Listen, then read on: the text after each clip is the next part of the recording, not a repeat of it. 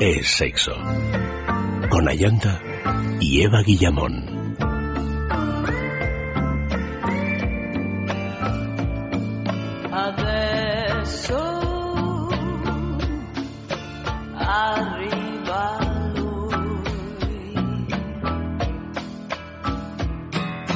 Muy buenas noches, queridos amigos. Bienvenidos a otra entrega de Sexo. Esta noche, Cleopatra, un mito erótico de la antigüedad. Nuestras direcciones de contacto sexo arroba es radio punto fm, arroba es sexo radio es nuestro Twitter y el Facebook es sexo.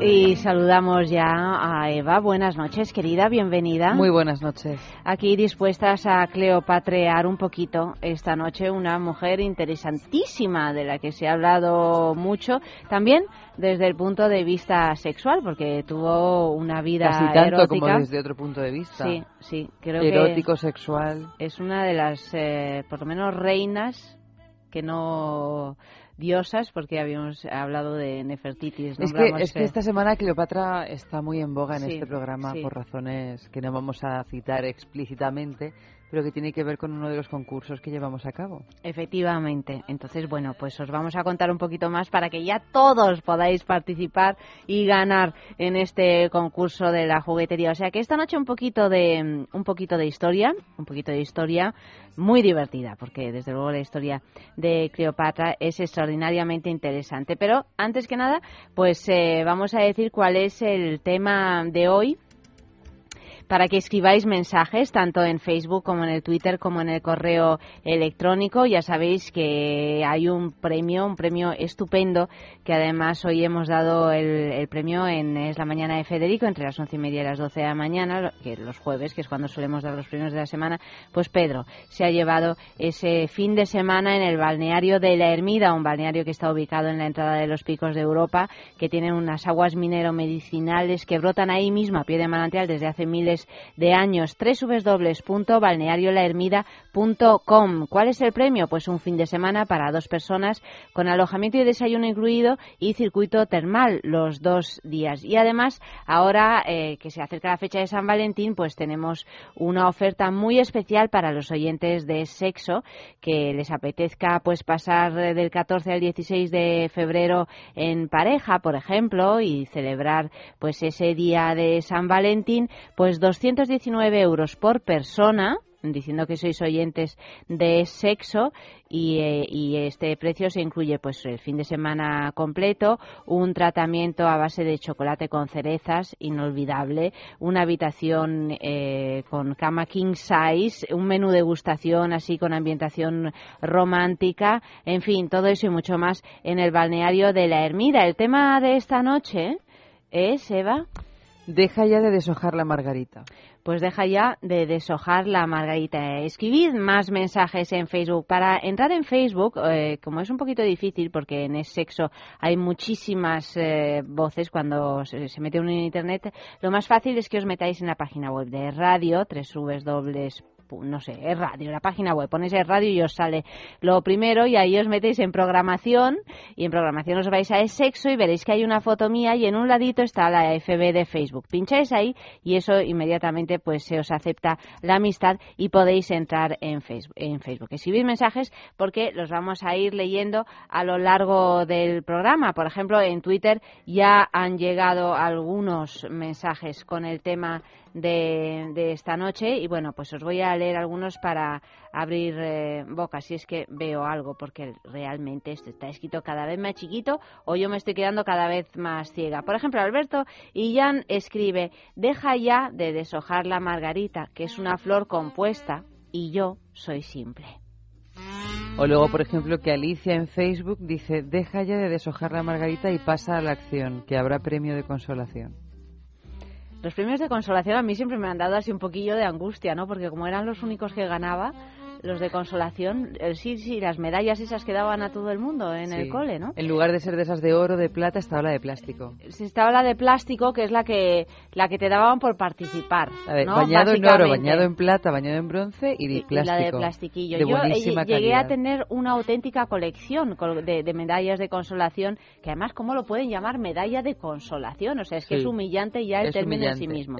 Tú que has sido una ganadora nata, ya sé que no has tenido esta sensación Uy, en la no he vida, pero yo sí. hoy que no he tenido, Yo tenía dice. como 40 medallas de esas colgadas de la lámpara de la mesilla de noche de mi cuarto, hasta que ya cuando me hice mayor, pues con, no sé, con 17 y 18 años, un día dije, bueno, se ha acabado, las cogí y las tiré todas a la Suelto el lastre de la Esto- consolación. esto a mí no me consuela nadie más. A mí las medallas, desde luego, no me consuelan.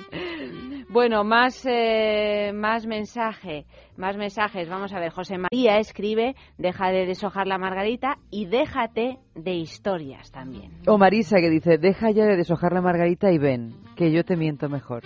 ¡Ja! Esto es bonita, es bonita. Luego a José, a José Gil, mm, dice, pues mira, a mí, así calvita, la margarita me gusta. Ah, sí, ¿eh? Sin la corona, de pétalos. Y Cani dice, deja ya de deshojar la margarita, que por mucho que deshojes siempre saldrá no. No me digas, Cani, no, no, tiene, no tiene remedio ese hombre, no tiene... ¿No? No, no le ves futuro tú al asunto. Otro, deja de deshojar la margarita y mándame un mensaje molón. Bueno, el mensaje molón lo acabas de enviar eh, tú, ¿no?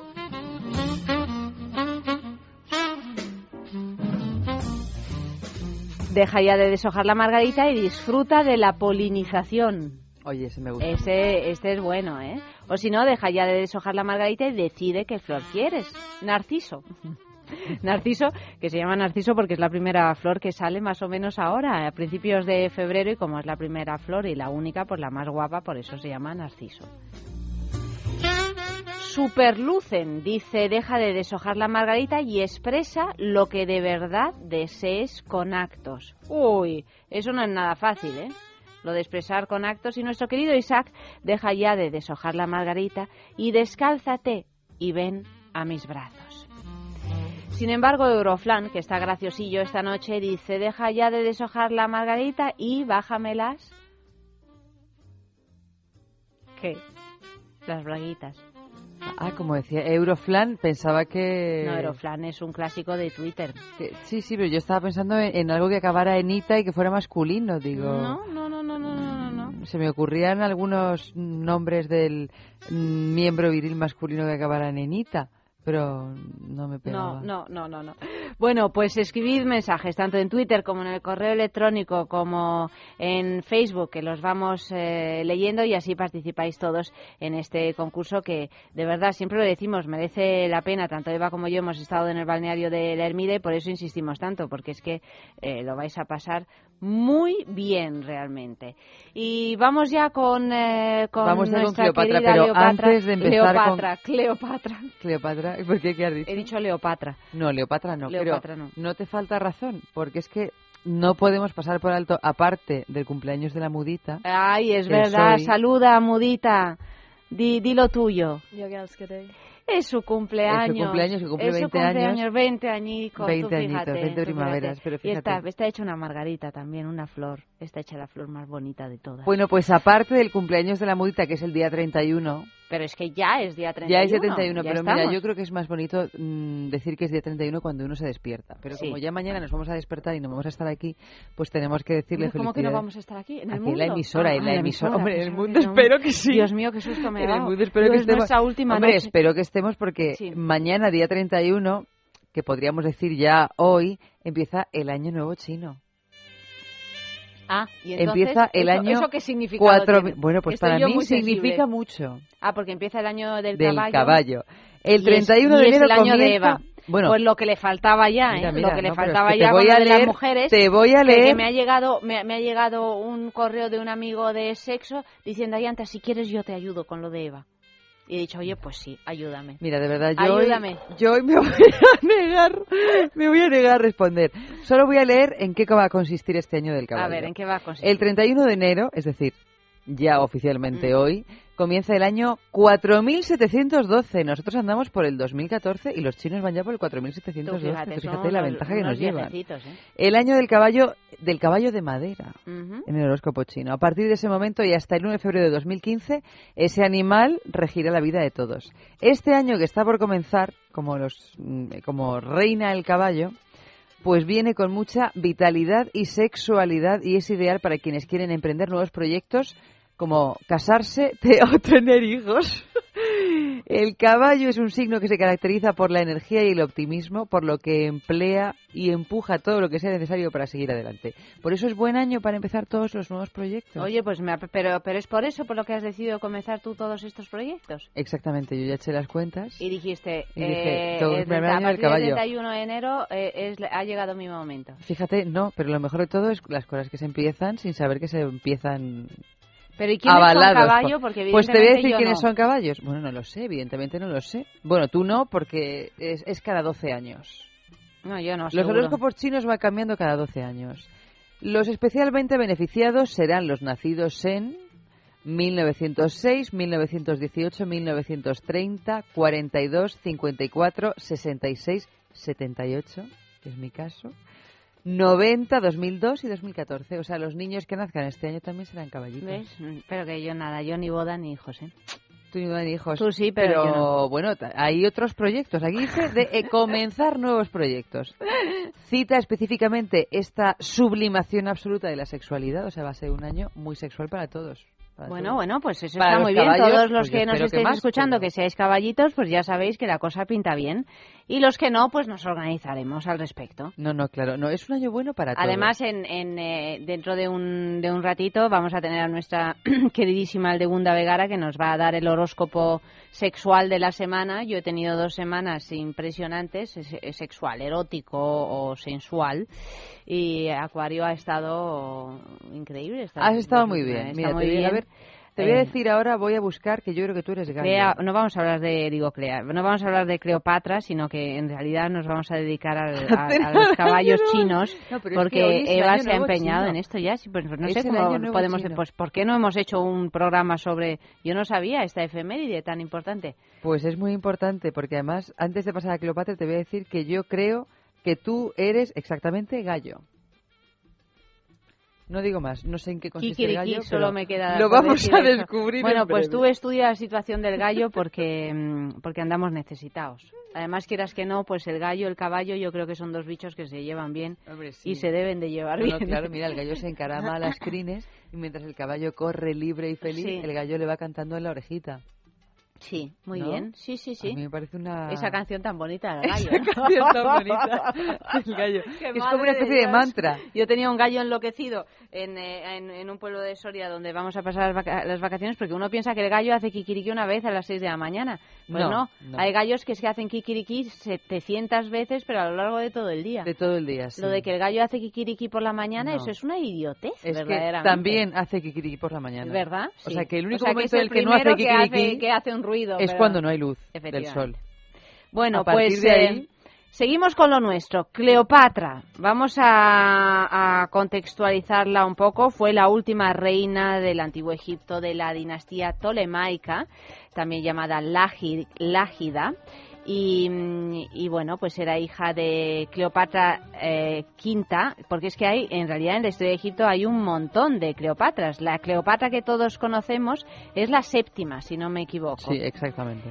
Y mm, bueno, pues eh, mm, fue la última reina del antiguo Egipto y para saber un poquito más de cómo fue esta mujer, para que después de más de dos mil años todavía se hable de ella, cuáles son los misterios que la rodean y qué hay de verdad y qué hay de cierto, porque es verdad que, mucho de lo que se cuenta es pura leyenda, pues eh, le hemos pregu- preguntado a Luis Alberto de Cuenca, poeta y académico de la historia, además de colaborador aquí de, de la casa en el programa de Luis Herrero, pues que nos cuente un poquito, ¿no? que nos lo contextualice y nos hable un poco del árbol genealógico de Cleopatra.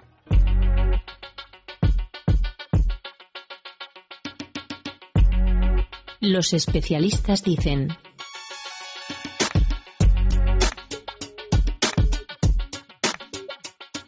Fue una mujer particularmente cruel en su en su medio familiar y dinástico, ¿no? Eliminó a muchísimos eh, candidatos al, trono. Ella fue la séptima Cleopatra de su nombre en reinar en, el imperio ptolemaico. No olvidemos que era griega, que los emperadores, eh, perdón, que los faraones egipcios de la dinastía ptolemaica venían de Alejandro Magno, venían de uno de sus generales, de Ptolomeo, o Ptolemeo, como le gustaba decir a mi maestro Manuel Fernández Galeano, que es mucho más exacto, y, a partir de esa eh, intronización de la dinastía ptolemaica, pues son los griegos los que ocupan el, eh, el trono, el solio de los faraones egipcios. Lo que pasa es que eh, se adaptan a las costumbres, esas costumbres eh, pues atávicas del pueblo egipcio, que incluían, por supuesto, un despotismo muy grande y, un poder omnímodo, ¿no? que solo se identifica siempre con, con los reinos del creciente fértil y con el mundo oriental. En ese sentido, pues Cleopatra eh, tuvo esos atributos característicos de los monarcas orientales Cleopatra's favorite cat. Got his hands on Caesar spats. The heat was on as you could see. So he phoned on to Mark Anthony. Said my girlfriend's cat is smaller than me. My girlfriend's cat is smaller than me. Said Brutus had an awful clothes. He saw them spats, he said, I like those. Caesar had no thing to say. Said, Jesu Christe Domine. Et tu te, well, Jesu Christe Domine. Et tu te, well, the Senate tried to sympathize. It was this cat they should despise. And Farmer told his whereabouts. Uh,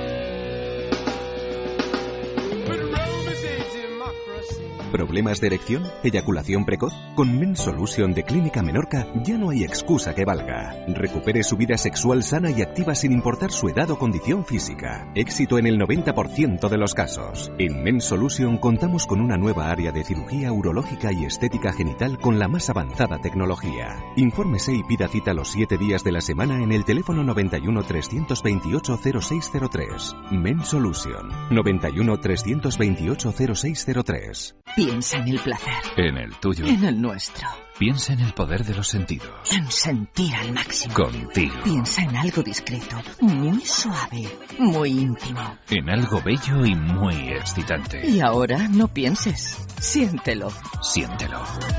Objetos de placer exquisito Bailelo. Intimina, la primera marca dedicada exclusivamente al cuidado íntimo femenino en cada una de las etapas de nuestra vida, quiere cuidarnos en uno de nuestros momentos más delicados, la menstruación. Con su copa menstrual Lily Cap ofrece la mejor alternativa a los tampones y compresas. Sin alergias, sin irritación y sin sequedad, Intimina te proporciona gracias a Lily Cap todo lo que necesitas para un periodo cómodo, seguridad e higiene. Prepárate para experimentar un antes y un después en tu menstruación. Lily Cap ¿Te apuntas al cambio? ¿No eres capaz de dormir? ¿Te levantas todos los días cansado? Dormax es un complemento alimenticio natural que combate el insomnio desde su causa, eficaz contra el estrés y la ansiedad. Dormax es nuestro mejor aliado para conseguir el descanso que todos nos merecemos y necesitamos, porque hablar de un sueño de calidad es hablar de Dormax. Dormax, de Laboratorios Acta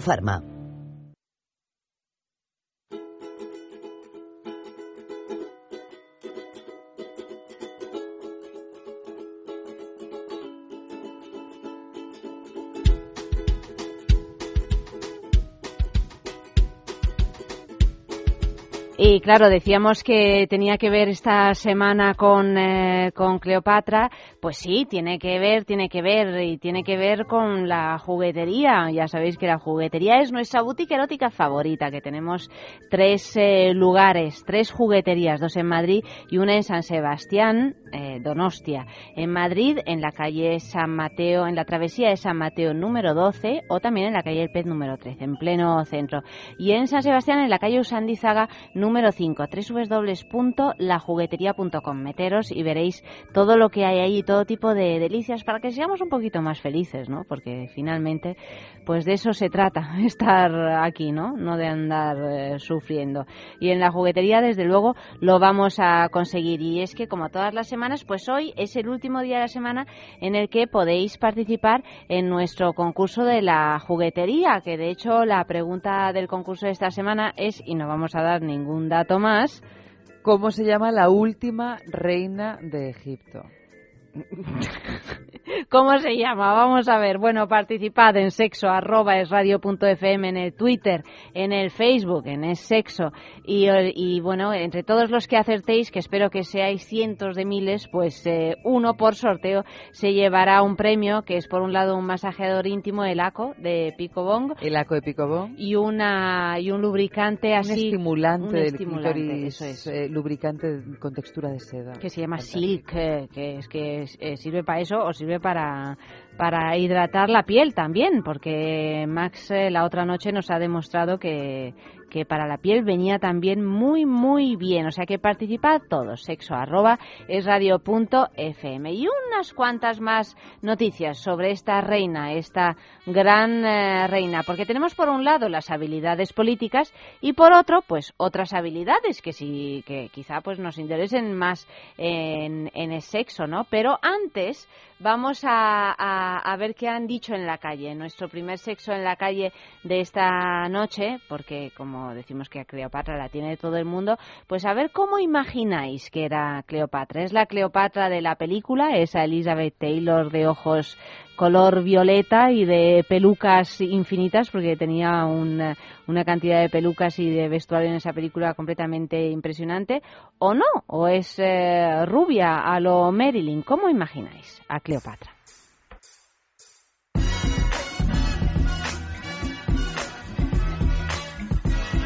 Una víbora, era una buena dama, ¿sabes? Una mujer de, de caballo, buena. Eso como Cleopatra. En la historia era una mujer que le gustaba mucho la sexualidad y que era, pues eso, una, una fuera de serie en, en, su, en su tiempo y que, bueno, le gustaban mucho los hombres. Sí, pues tiene una, unas características muy típicas que se definen, o sea, claramente ves una imagen, por ejemplo, con pelo corto, moreno, así ese tipo, ese estilo Cleopatra. O sea, digamos que tiene como su propio estilo que se siente identificado con esa imagen. Cleopatra fue la última reina del, del antiguo Egipto y además es conocida por, por su belleza. O sea, es considerada una de las mejores más bellas. Pues que era la reina más seductora de Egipto.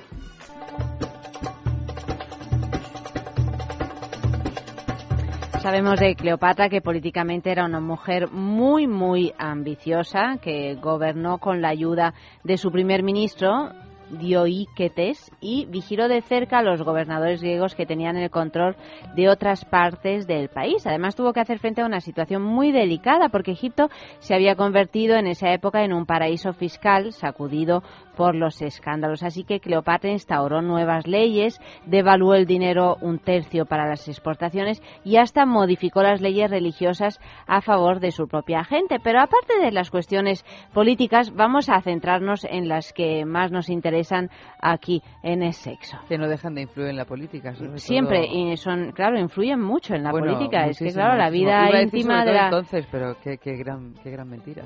Ahora, pues, eh, pues eh, mira, acabamos de seguimos viviendo un escándalo político en el caso Hollande en Francia.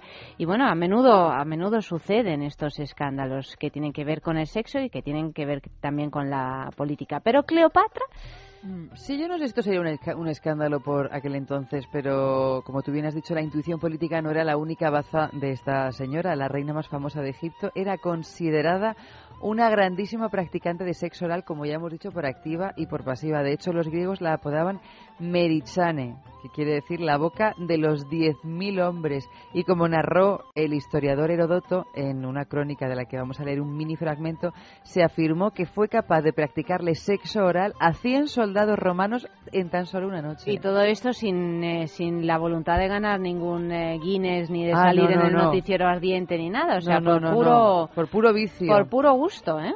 La escena se desarrolla en Egipto cuando la reina ha convocado a 100 generales romanos para participar en un ritual que narra Herodoto de la siguiente manera. Cada uno de los generales, luego de ser agasajados oralmente por la anfitriona egipcia, depositaron sus jugos seminales en una gran copa de oro, la que después fue bebida por la soberana. No lo decimos nosotras, lo dijo Herodoto, ni más ni menos. Es que según la crónica de otro historiador, Plutarco, se pretende que su belleza, considerada en sí misma, no era tan incomparable como para causar asombro y admiración, pero su trato era tal que resultaba imposible resistirse. Los encantos de su figura, secundados por las gentilezas de su conversación y por todas las gracias que se desprenden de una feliz personalidad, dejaban en la mente un aguijón que penetraba hasta lo más vivo Poseía una voluptuosidad infinita al hablar y tanta dulzura y armonía en el son de su voz que su lengua era como un instrumento de varias cuerdas que manejaba fácilmente y del que extraía, como bien le convenía, los más delicados matices del lenguaje. Platón reconoce cuatro tipos de halagos, pero ella tenía mil. O sea que una mujer inteligente, mm, de cabeza fría, que sabía perfectamente lo que tenía que hacer para ganarse a los hombres más poderosos del Imperio Romano, porque además hay que subrayar que, claro, era una mujer rodeada no de 100 hombres a quien practicar sexo oral, o sea, de ejércitos enteros de hombres. Y, bueno, pues ella aprendió las artes de la política y también de la seducción, que son... Eh, casi casi a veces Días más y noches de amor y de guerra. Efectivamente. Pues vamos a escuchar eh, otra vez a Luis Alberto de, de Cuenca que nos va a contar si realmente era tan seductora como dice la leyenda, como dicen los historiadores que aquí acabamos de leer, o no.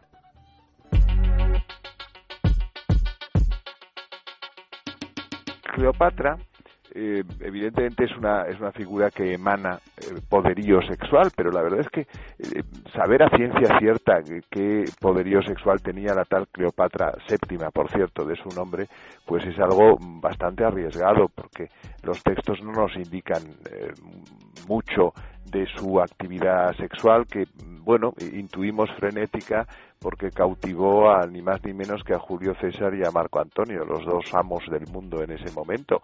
Pero, mm, por otro lado, lo que está bastante claro y fuera de toda duda es que la relación que tuvo con estos personajes eh, fue por motivos políticos. Desde luego el amor no influyó para nada. De modo que si no influye el amor, el sexo siempre anda agazapado cuando no está el amor presente. De modo que podemos intuir que evidentemente era una gran amante y era una mujer que podía volver loco a cualquier romano eh, de toda la vida como Julio César o como Marco Antonio.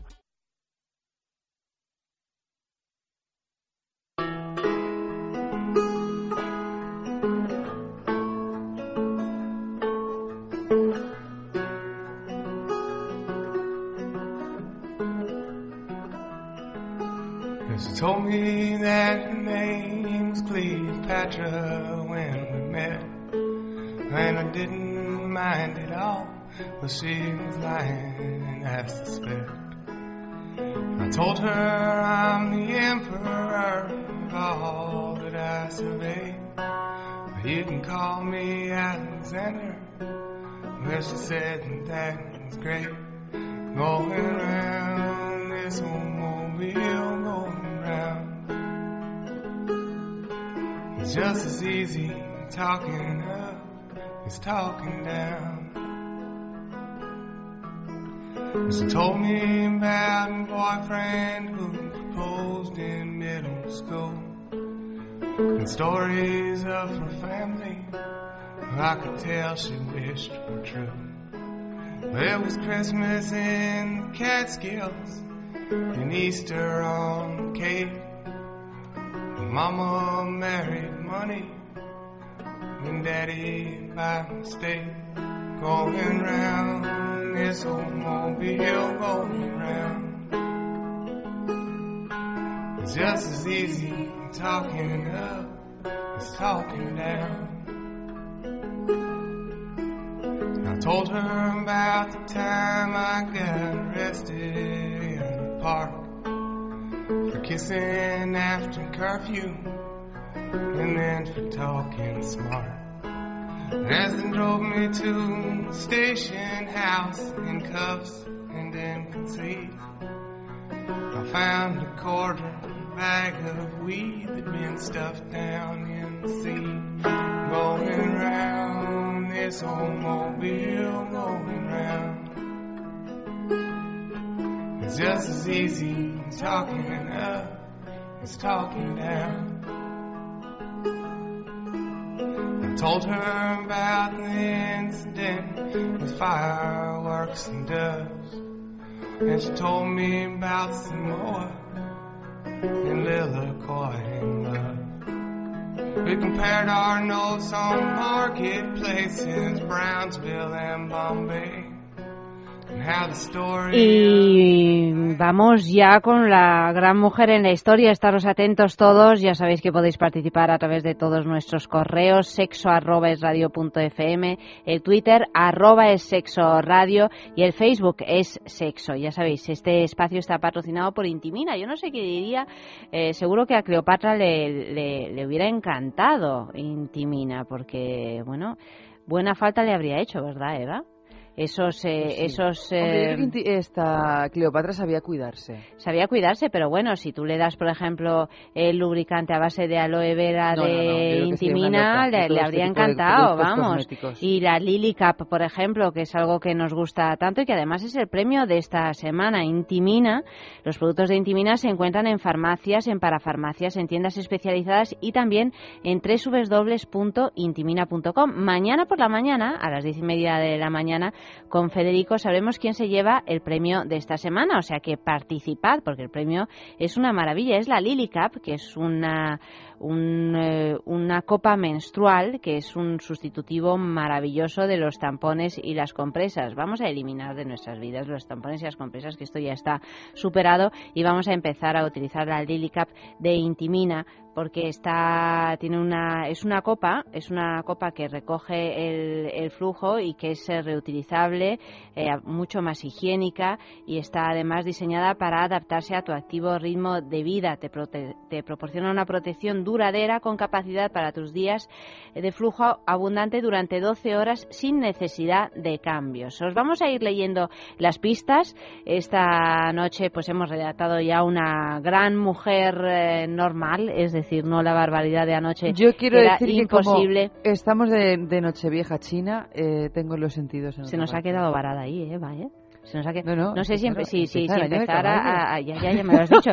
Oye, pues vámonos a Lavapiés, que seguro que lo están eh, celebrando como es debido. A Lavapiés o a cualquier parte de Madrid prácticamente. Bueno, pero Lavapiés creo que es el centro geodésico del Año Nuevo Chino, ¿no? ¿Qué me dices? Yo, que sí, yo creo que No lo sí. sé. Creo que, yo tengo Bueno, entendido mírame. que sí. Pues no pero me a lo mejor me mal. equivoco, ¿eh? No, No me pilla mal, no me pilla ya sé mal que no te pilla mal, pues seguro que llegas ahí a las 3 de la mañana y te ves el dragón ese que se ve en el telediario y ese tipo de cosas, ¿no? Y dices, yo también, yo también, porque soy caballo, ¿eh? Ea, voy a ir a celebrar no, el no, Año no, Nuevo claro, es que los que somos caballos A mí, ¿sabes qué me pasa? Que ya tengo suficiente con celebrar el Año Nuevo mm, español como para celebrar también el chino, ¿sabes? Es que a mí estas celebraciones, los cumpleaños, los años nuevos, los tal... Pero si fuera el año del angustia. gallo, que es el tuyo, lo No, tendrías tampoco. que celebrar. Te verías abocada a ello. Bueno, yo es que como me estoy leyendo lo del horóscopo del caballo... Pero tú quieres estar aquí trabajando Sí. con Cleopatra y dejarte ver, de sí, caballos. es esta que mira, entre Cle- Cleopatra es una mujer que, como bien hemos dicho, sabía hacer muchas cosas a la vez y Muchas todas cosas, bien. igual que tú.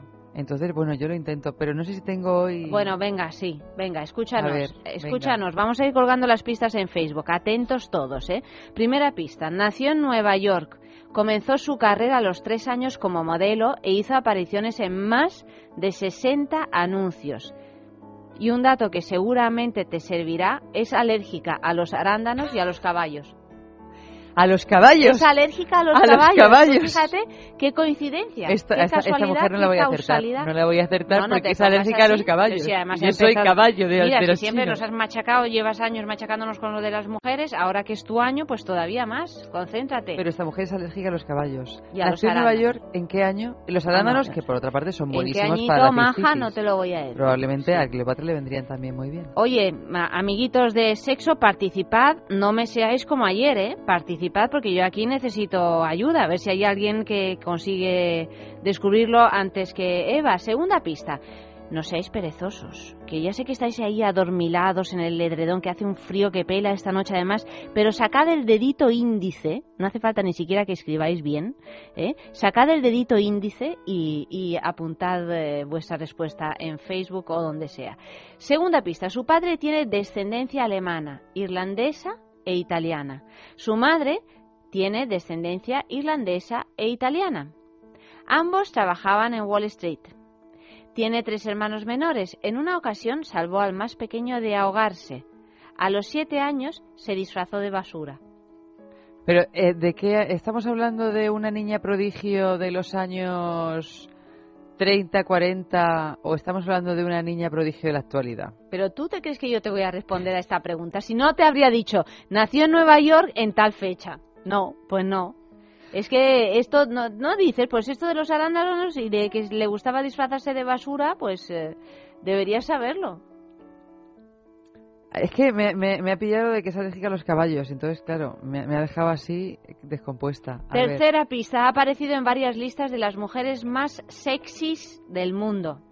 Tuvo una relación lésbica, aunque para ella el lesbianismo solo fue una etapa, esto entre comillas, lo dijo ella misma. No habrá salido de una serie que se llamó Lost. ¿O Lost? No, No, Los Lost. Perdidos. Ah, Lost. No. No. Te diré para, para mayor información que cuando eh, la mudita y mi hija hoy mm, me propusieron esta mujer, no tenía ni idea yo de quién era, cosa que me pasa a menudo, ¿eh? O sea que, evidentemente, O sea que no esta, es- esta es una pista No es una niña prodigio de los años 30. de los años no. 30. Qui- quizá más bien de ahora. A ver, es ya sabéis que yo de cosas de ahora no, no me las sé muy bien. Una, una relación lésbica eh, hace poco, empezó a los tres años. Quinta, y pi- digo cuarta pista. Sacaba muy buenas notas en el colegio, sobresalía en asignaturas como matemáticas y ciencias. Lanzó su propia línea de moda, centrándose principalmente en la producción de leggings de mujer. Eh, no es SM, ¿no? No, SM es una editorial. Aparte es una editorial, pero estas son unas ediciones de una chica, pero es que esta vive en Londres. No. No, no, no. Última pista. Última pista. Y esta ya es definitiva. Esto ya es casi, casi como decírtelo. Ha trabajado con Disney. Estuvo sentenciada a pasar 120 días en la cárcel por robar un collar que costaba solo 250 mil dólares. Es una de las fiesteras más famosas de Hollywood y sus devaneos con las drogas han provocado mucha polémica y le han causado frecuentes problemas. Pero es que decir eso en Hollywood es hablar de 200 personas. Ya, ¿vale? ya, ya. Tengo una Es duda que entre sabes que a las niñas- PH, LS, LS. eh, PH, LS, eh, WR. Yo ya me he perdido, vamos. me- No, ninguna de ellas. PH, PH no es Oh, no yo, es yo. ¡ay, qué mal empieza este No, no, año del pero caballo! Claro, claro. ¿Cómo es que empieza? además esta ¿Cómo señora empieza? es alérgica a los caballos. Y, y- yo, pues, no, con esto no.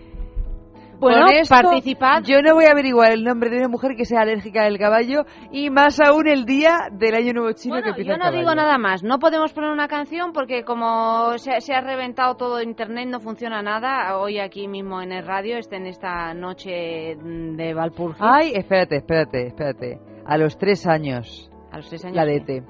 ¿Eh? La de ET. No. Drew Barrymore. Mm. No, querida. Drew Barrymore la conozco. la. Drew Barrymore la conozco. Y Drew Barrymore no trabajó con Disney. Bueno, Drew, Drew Barrymore no trabajó en su día con Disney. Yo creo que no. Bueno, yo no lo sé. Bueno, trabajó con Spielberg. Bueno, el caso es que, mm, que, que no lo sabe, que no, que no lo sabe. Eh, vosotros lo sabéis. Os vamos a dejar un poquito de tiempo para que os lo penséis y en un ratito pues os daremos la respuesta, ¿vale? Y, y vamos, eh, vamos a seguir con nuestra Vamos querida Leopat Le- Leopatra, que Leoparda. me, me ha dado con Leoparda. Leoparda. Con nuestra Leoparda. Es que me confundo con Clea, Leo, Lea, Cleopatra eh, y Leopatra. Eh, ¿Un sabías qué? Hace mucho tiempo que no hacemos un sabías qué. Ayer, no, tampoco funciona lo de sabías qué. Oye, pues nada, os lo contamos así. ¿Sabías que...? En la Universidad de Pekín se ha producido el sorprendente descubrimiento de una loseta con la figura de Cleopatra en relieve vestida de hombre. Es la tercera imagen de la reina egipcia que aparece bajo este atuendo, lo que hace pensar a los investigadores en su razón de ser. Algunos afirman que las reinas egipcias se vestían de hombre para aumentar el efecto de su poder a través de la masculinidad. Según otros, Cleopatra aparece vestida de hombre por la simple pereza de los artistas que realizaron los grabados. A Cleopatra, como hemos dicho ya antes, se le ha atribuido una belleza excepcional. Sin embargo, grabados y dibujos hallados dan testimonio de que su encanto radicaba en su personalidad más que en su aspecto físico. Se dice que escribió un tratado de belleza, desgraciadamente perdido, aunque se conocen algunos fragmentos citados por Galeno, Aecio y Pablo de Egina.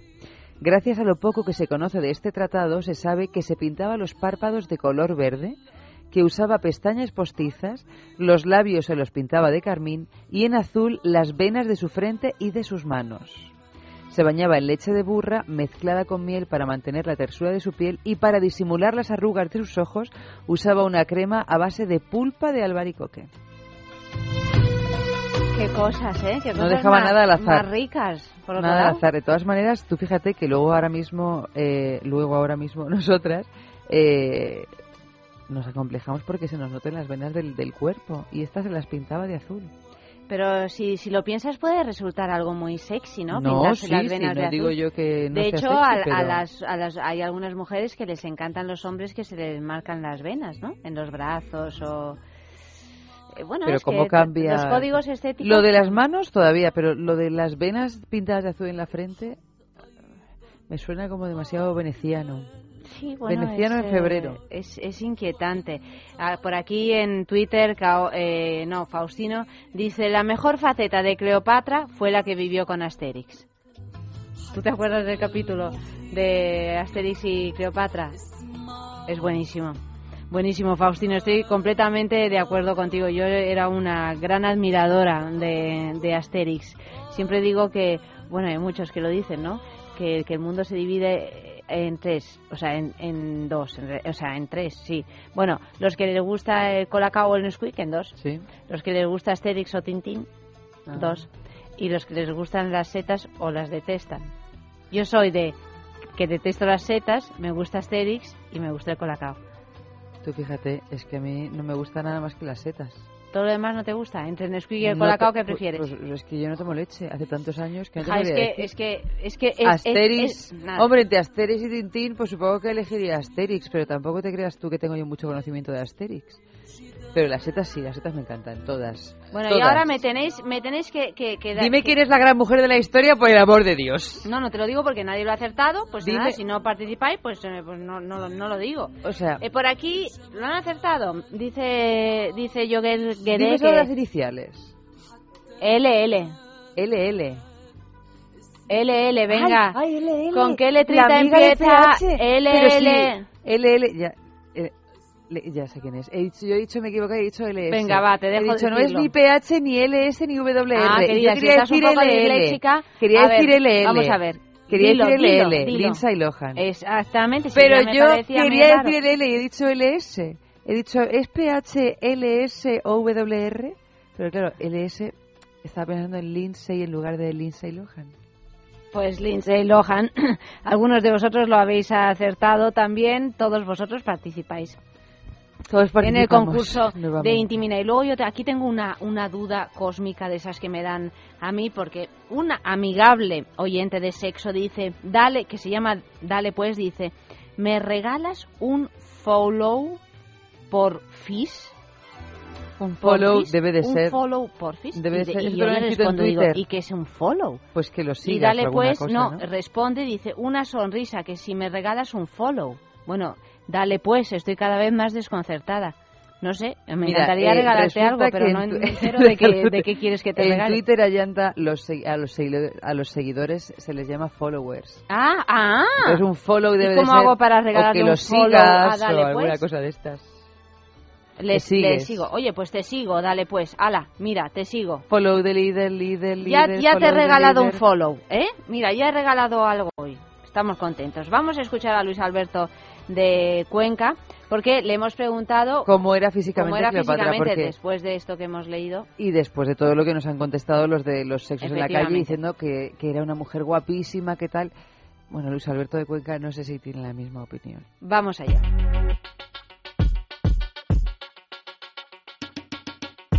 Debía ser una señora eh, que se cuidaba mucho y que tenía oh, muchos eh, afeites y, e instrumentos a su alcance para mantenerse guapa. Y, y la verdad es que, bueno, pues eh, yo creo que también el encanto oriental que siempre eh, ha emanado Oriente para los occidentales que han pensado que en Oriente se hacen las cosas que no se hacen habitualmente en Occidente, pues es lo que nos eh, acerca a ese personaje de Cleopatra. Pero insisto, eh, las fuentes son taxativas eh, en lo que a, a ignorancia de sus costumbres sexuales se refiere. ¿eh? Únicamente tenemos eh, la imagen que nos ha prestado el cine, esos vestidos vaporosos eh, que envuelven o incluso lo envuelven pero no ocultan las formas de las mujeres egipcias, pues también eh, ha supuesto un, un caldo de cultivo para la imaginación erótica de, del occidental durante siglos, ¿no? Eh, Pascal fue el que dijo lo de la nariz, ¿eh? que parece que tenía una nariz respingona, irresistible, y, y la nariz es muy importante también a la hora de, de entablar relaciones eh, amorosas con alguien, ¿no? Fue lo que cautivó a César, que le dio un hijo, y a Marco Antonio, que le dio tres hijos, ¿eh? De modo que eh, esta señora no debía utilizar demasiados eh, procedimientos anticonceptivos porque eh, pues prácticamente tuvo hijos de todos sus amantes. Si no hubiera existido esa obra portentosa que es Antonio y Cleopatra de William Shakespeare, probablemente no tendríamos esa visión eh, tan apocalíptica en, en cuanto a la seducción se refiere de Cleopatra. Yo creo que Shakespeare dibuja perfectamente, a partir sobre todo de Plutarco, en la traducción inglesa de Sir Thomas North, pues la, la imagen de Cleopatra. Y yo creo que nos la ofrece ya, pues con todas eh, las características que nas- nos la entregarán en nuestro imaginario, pues hasta hasta que Occidente siga vivo, ¿no? Que me imagino que, que no, no durará mucho. Pero esta era pequeñita y hay que sospechar también que Cleopatra VII, eh, llamada Filopator, también Filopator, que era la que ama a su padre, es lo que significa en, en griego, pues esta señora también probablemente era pequeñita, ¿no? De modo que yo creo que le iba muy bien ese ese tipo humano, esos ojos indescriptibles de Elizabeth, también podrían ser otra de las marcas de la casa de la reina Cleopatra. Piensa en el placer. En el tuyo. En el nuestro. Piensa en el poder de los sentidos. En sentir al máximo. Contigo. Piensa en algo discreto, muy suave, muy íntimo. En algo bello y muy excitante. Y ahora no pienses. Siéntelo. Siéntelo. Objetos de placer exquisito. Bailelo. Fatiga, estrés, cansancio acumulado, irritabilidad. Son síntomas claros de insomnio y de una falta de sueño reparador que día a día afectan a nuestra salud y calidad de vida. En estos casos, Dormax es una solución eficaz. Dormax es un complemento alimenticio natural único que nos ayuda a neutralizar las causas que nos impiden dormir, asegurándonos un descanso de calidad y verdaderamente reparador. Dormax, de Laboratorios Acta Pharma. Intimina, la primera marca dedicada exclusivamente al cuidado íntimo femenino en cada una de las etapas de nuestra vida, quiere cuidarnos en uno de nuestros momentos más delicados, la menstruación. Con su copa menstrual Lily Cap ofrece la mejor alternativa a los tampones y compresas. Sin alergias, sin irritación y sin sequedad, Intimina te proporciona gracias a Lily Cap todo lo que necesitas para un periodo cómodo, seguridad e higiene. Prepárate para experimentar un antes y un después en tu menstruación. Lily Cap. ¿Te apuntas al cambio? El hígado interviene en más de 500 funciones del organismo. Por eso debemos cuidarlo. El doctor Pérez León nos explica cómo hacerlo. El hígado es el gran depurador del organismo. Para que trabaje al 100% debe estar limpio. La forma más natural de conseguirlo es con Depur Plus, un preparado a base de plantas que nos ayuda a eliminar las toxinas del hígado. Depur Plus, de laboratorios. En farmacias, herbolarios y para farmaciamundonatural.es.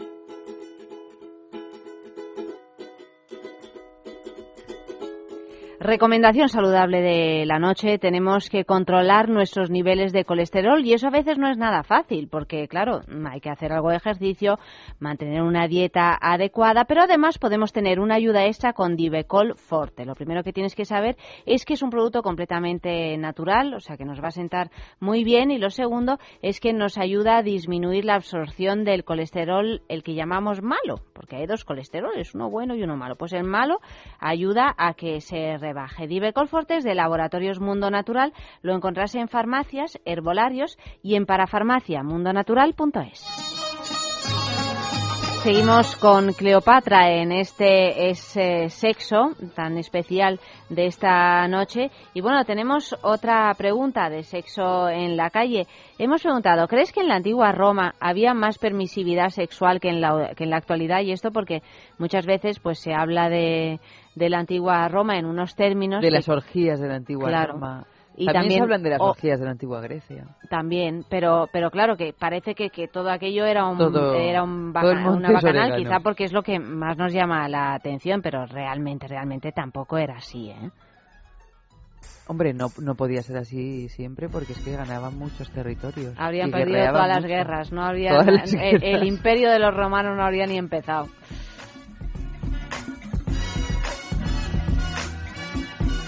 Que antiguamente había mucho más, ¿sabes? Había mucha más libertad. Y prueba de ello que en Pompeya, si va, ve todas las casas antiguas, todas llenas de fresco, erótico 100%. Y luego la- está, a nivel sexual está todo, tanto en la época de los egipcios como ahora. Antiguamente había más libertad sexual que, que, hay, que hay ahora, aunque estaba centrada más o menos en, en cierta, eh, ¿cómo diría yo? En cierto sector y estaba eh, más que ahora. Pues sí, no hay más que ver las orgías que montaban en los tiempos de en los tiempos de Calígula y demás, eran unos bacanales totalmente distintos, aunque bueno, ahora son más tapados, pero antes eran como más públicos y más estaba mucho más normalizado en el aspecto de la sociedad. Claramente había más permisividad, sobre todo en temas eh, eh, de homosexuales y orgías y todas estas cosas no estaban tan juzgados. Pues yo creo que sí, porque no, no había tantos tabús. ¿Veis? Esta es la imagen que tenemos realmente, pero yo creo que más por la ficción del, del cine, porque es verdad que como pues como en todas las eh, civilizaciones, ¿no? Pues se podían practicar eh, eh, orgías o lo que fuera, pero que tampoco era, era- Hombre, una cosa es que... Y además eso siempre en determinadas capas determinadas sociales capas muy siempre. altas. em, Todo lo que pues- pasaba de bueno, imagino que pasaría en las capas sociales altas y que probablemente hubiera cosas que hoy las vemos como censurables, pero que de ahí a que hubiera una permisividad completa, pues, pues no completa pero o pues excesiva, igual que ahora absolutamente no. que- Y que en cualquier caso la permisividad que había, como tú acabas de decir, no afectaba a todos los rangos sociales, o sea, afectaba al César y sus secuaces. Bueno, pues hablando de mitos, hablando de leyendas, pues vamos a hablar un poquito de la, de la película de Cleopatra, que es una película mítica en la historia del cine, una coproducción cinematográfica del año 1963, dirigida por el gran Mankiewicz y protagonizada por Elizabeth Taylor en un momento de extrema belleza. Pero por eso también yo creo que ha ayudado mucho a que pensemos que Cleopatra era tan guapa. Claro. Piensas en Cleopatra y, Y piensas es que inmediatamente es en Elizabeth increíble, fíjate tú la, la fuerza de, de esta película, ¿no? Que además creo que, que fue una, una película que, la, que la, fue destrozada por la crítica, no gustó nada en su día. Fue un éxito de taquilla, la de mayor recaudación en ese año, pero no se la consideró como una película exitosa, ya que necesitó un año entero para recuperar los 44 millones invertidos, que para aquel entonces pues eran una auténtica barbaridad. Debido a su coste desmesurado, pues es la única película en la historia que ha sido la de mayor recaudación en su año de estreno, pero aún al, al tiempo la que ha sufrido mayores problemas precisamente de recaudación. Es que cuando uno ve la película se da cuenta que es que el, el exceso de todo, pero desde el vestuario, los escenarios, lo- las localizaciones, todo es una especie de más difícil todavía. Además, una película de, de larga duración, porque yo creo que dura, Dura casi horas y media, tres tres. horas. Sí. eh, y, y bueno, una película que si se ve ahora larga en exceso, ¿eh? pero lo que pasa es que con tiene escenas muy prescindibles. Sí, Lo que pasa es que ya se ha convertido en un mito y están ellos dos, que si ahora me caso, que si ahora no me caso, reproduciendo un rol eh, en la ficción como también lo era en la realidad, como era matrimonio, Richard Barton, Liz Taylor. En en fin, que hay tantas leyendas y tantos mitos alrededor de esta película. que De todas maneras, película- recomendable y merece la pena. ¿eh? Uno no puede tener así una cultura cinematográfica sin, eh, si no ha visto Cleopatra. Ya no puedo demorar volver a Roma. Hay problemas. Los mensajes de Marco Antonio exigen con insistencia mi regreso. Y durante mi viaje habrá guerras en el este y en el norte. Incluso en la propia Roma encontraré oposición. Haz con ellos lo que hiciste con Aquilas. Es una oposición diferente. Tejen una tela de araña muy sutil. Y ya sabes lo que sucede si no se limpian las telas de araña. ¿Tú confías en ese Marco Antonio? Si en alguien confío, es en Antonio. Pues que te limpien las telas de araña y tú quédate conmigo. Has sido declarado dictador por un año.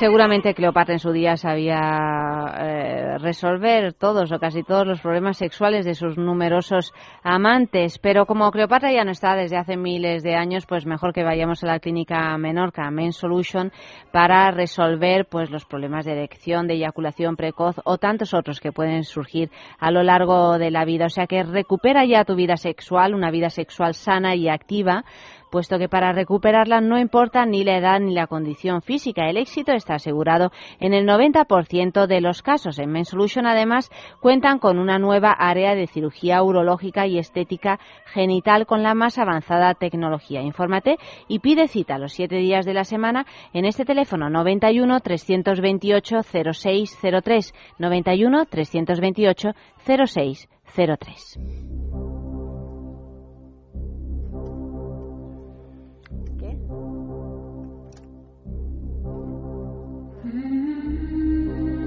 Y vamos ya con el horóscopo sexual de la semana. Aldegunda Vegara, buenas noches. Hola, Yanta, buenas noches. ¿Cómo Hola? Eva, buenas noches. Hola, Alde. ¿Cómo estás, Y a todo el mundo. Pues muy bien, muy contenta. He venido corriendo a casa para hablar con vosotras. ¿Y qué hacías por ahí a estas horas? Pues celebrando el Año Nuevo Chino. ¿Cómo ¿Cómo se empeña en, en chafarnos la fiesta? Está- no, si no- Como empieza el Año del Caballo, que Pero es el no mío. seáis, si no os las chafo. No. Pues vengo que está, está todo para tirar para adelante, ¿eh? Y, y yo me he venido hoy con vaqueros, ¿te puedes creer? Yo me tendría que haber puesto un vestidazo de Nochevieja para irme a celebrar Es que además, mira, el Año Nuevo Chino de los caballos. Aunque que solo somos. sea para enseñarle a la, a la mudita cómo estás vestida con un vestidazo de noche vieja, porque el otro día me dijo, mira que es guapa Eva, ¿eh? a pesar de que viene a trabajar en chándal es guapísima. y digo, pues sí, es guapísima, y no la has visto cuando se pone. Sí, es que, es que uno tiene que tener ganas. Sí. Yo he tenido eh, eh, el privilegio, bueno, yo, yo creo que tú también, Ayanta, de verla con sus trajes rojos. En contadas ocasiones, en contadas ocasiones porque, bueno, ella no lo hace a menudo para no apabullar, yo No, lo hombre, entiendo, claro, yo claro. lo entiendo. Hombre, y, me- y más este año, que es el Año del Caballo. Claro, ya, ya lo ha repetido unas 70 veces desde que ha empezado el programa y no sé, me- mm, como sigas así todo el año, no sé, te voy a tener que poner un esparadrapo en la boca. Pues yo me he venido de cantar todas las canciones que hemos sabido de caballos. Desde Caballo Negro a Zabache. Alde, vamos Y a empezar. dinero. Vamos a cierto, que empezar no con el horóscopo, que si no, no llegamos. Vale, que hoy hay luna nueva en Acuario, pero eso es Uh. también el año del caballo. La, la primera luna nueva que hay para el año, en las 13 lunas que hay al año, y por eso se empieza el año chino. Hoy se pueden pedir deseos. ¿m? Ah, estamos con los, Recordadlo. Sí, sí. con los deseos. Sí, Que- sí, ¿Cómo sí. era? Que había que ponerlos en una cajita. Sí, y durante todo el año lo vas guardando. Entonces, 10 de deseos. Acuario como rige mucho la libertad, el amor, el compromiso, la esperanza, la abundancia también, tiene una parte de abundancia. Eh, Entonces, podéis pedir muchas cosas de eso y aparte lo que os dé la gana, pero que eso en, en concreto hoy lo rige más. Yo voy ¿Eh? a, a pedir que, se- que, que se dejen de romper cosas en casa. ¡Uh! Se rompe todo. Pe- eh, es que es, esa es la influencia de Acuario. Mira, ¿cuánta gente nos ha accidentado hoy o ayer?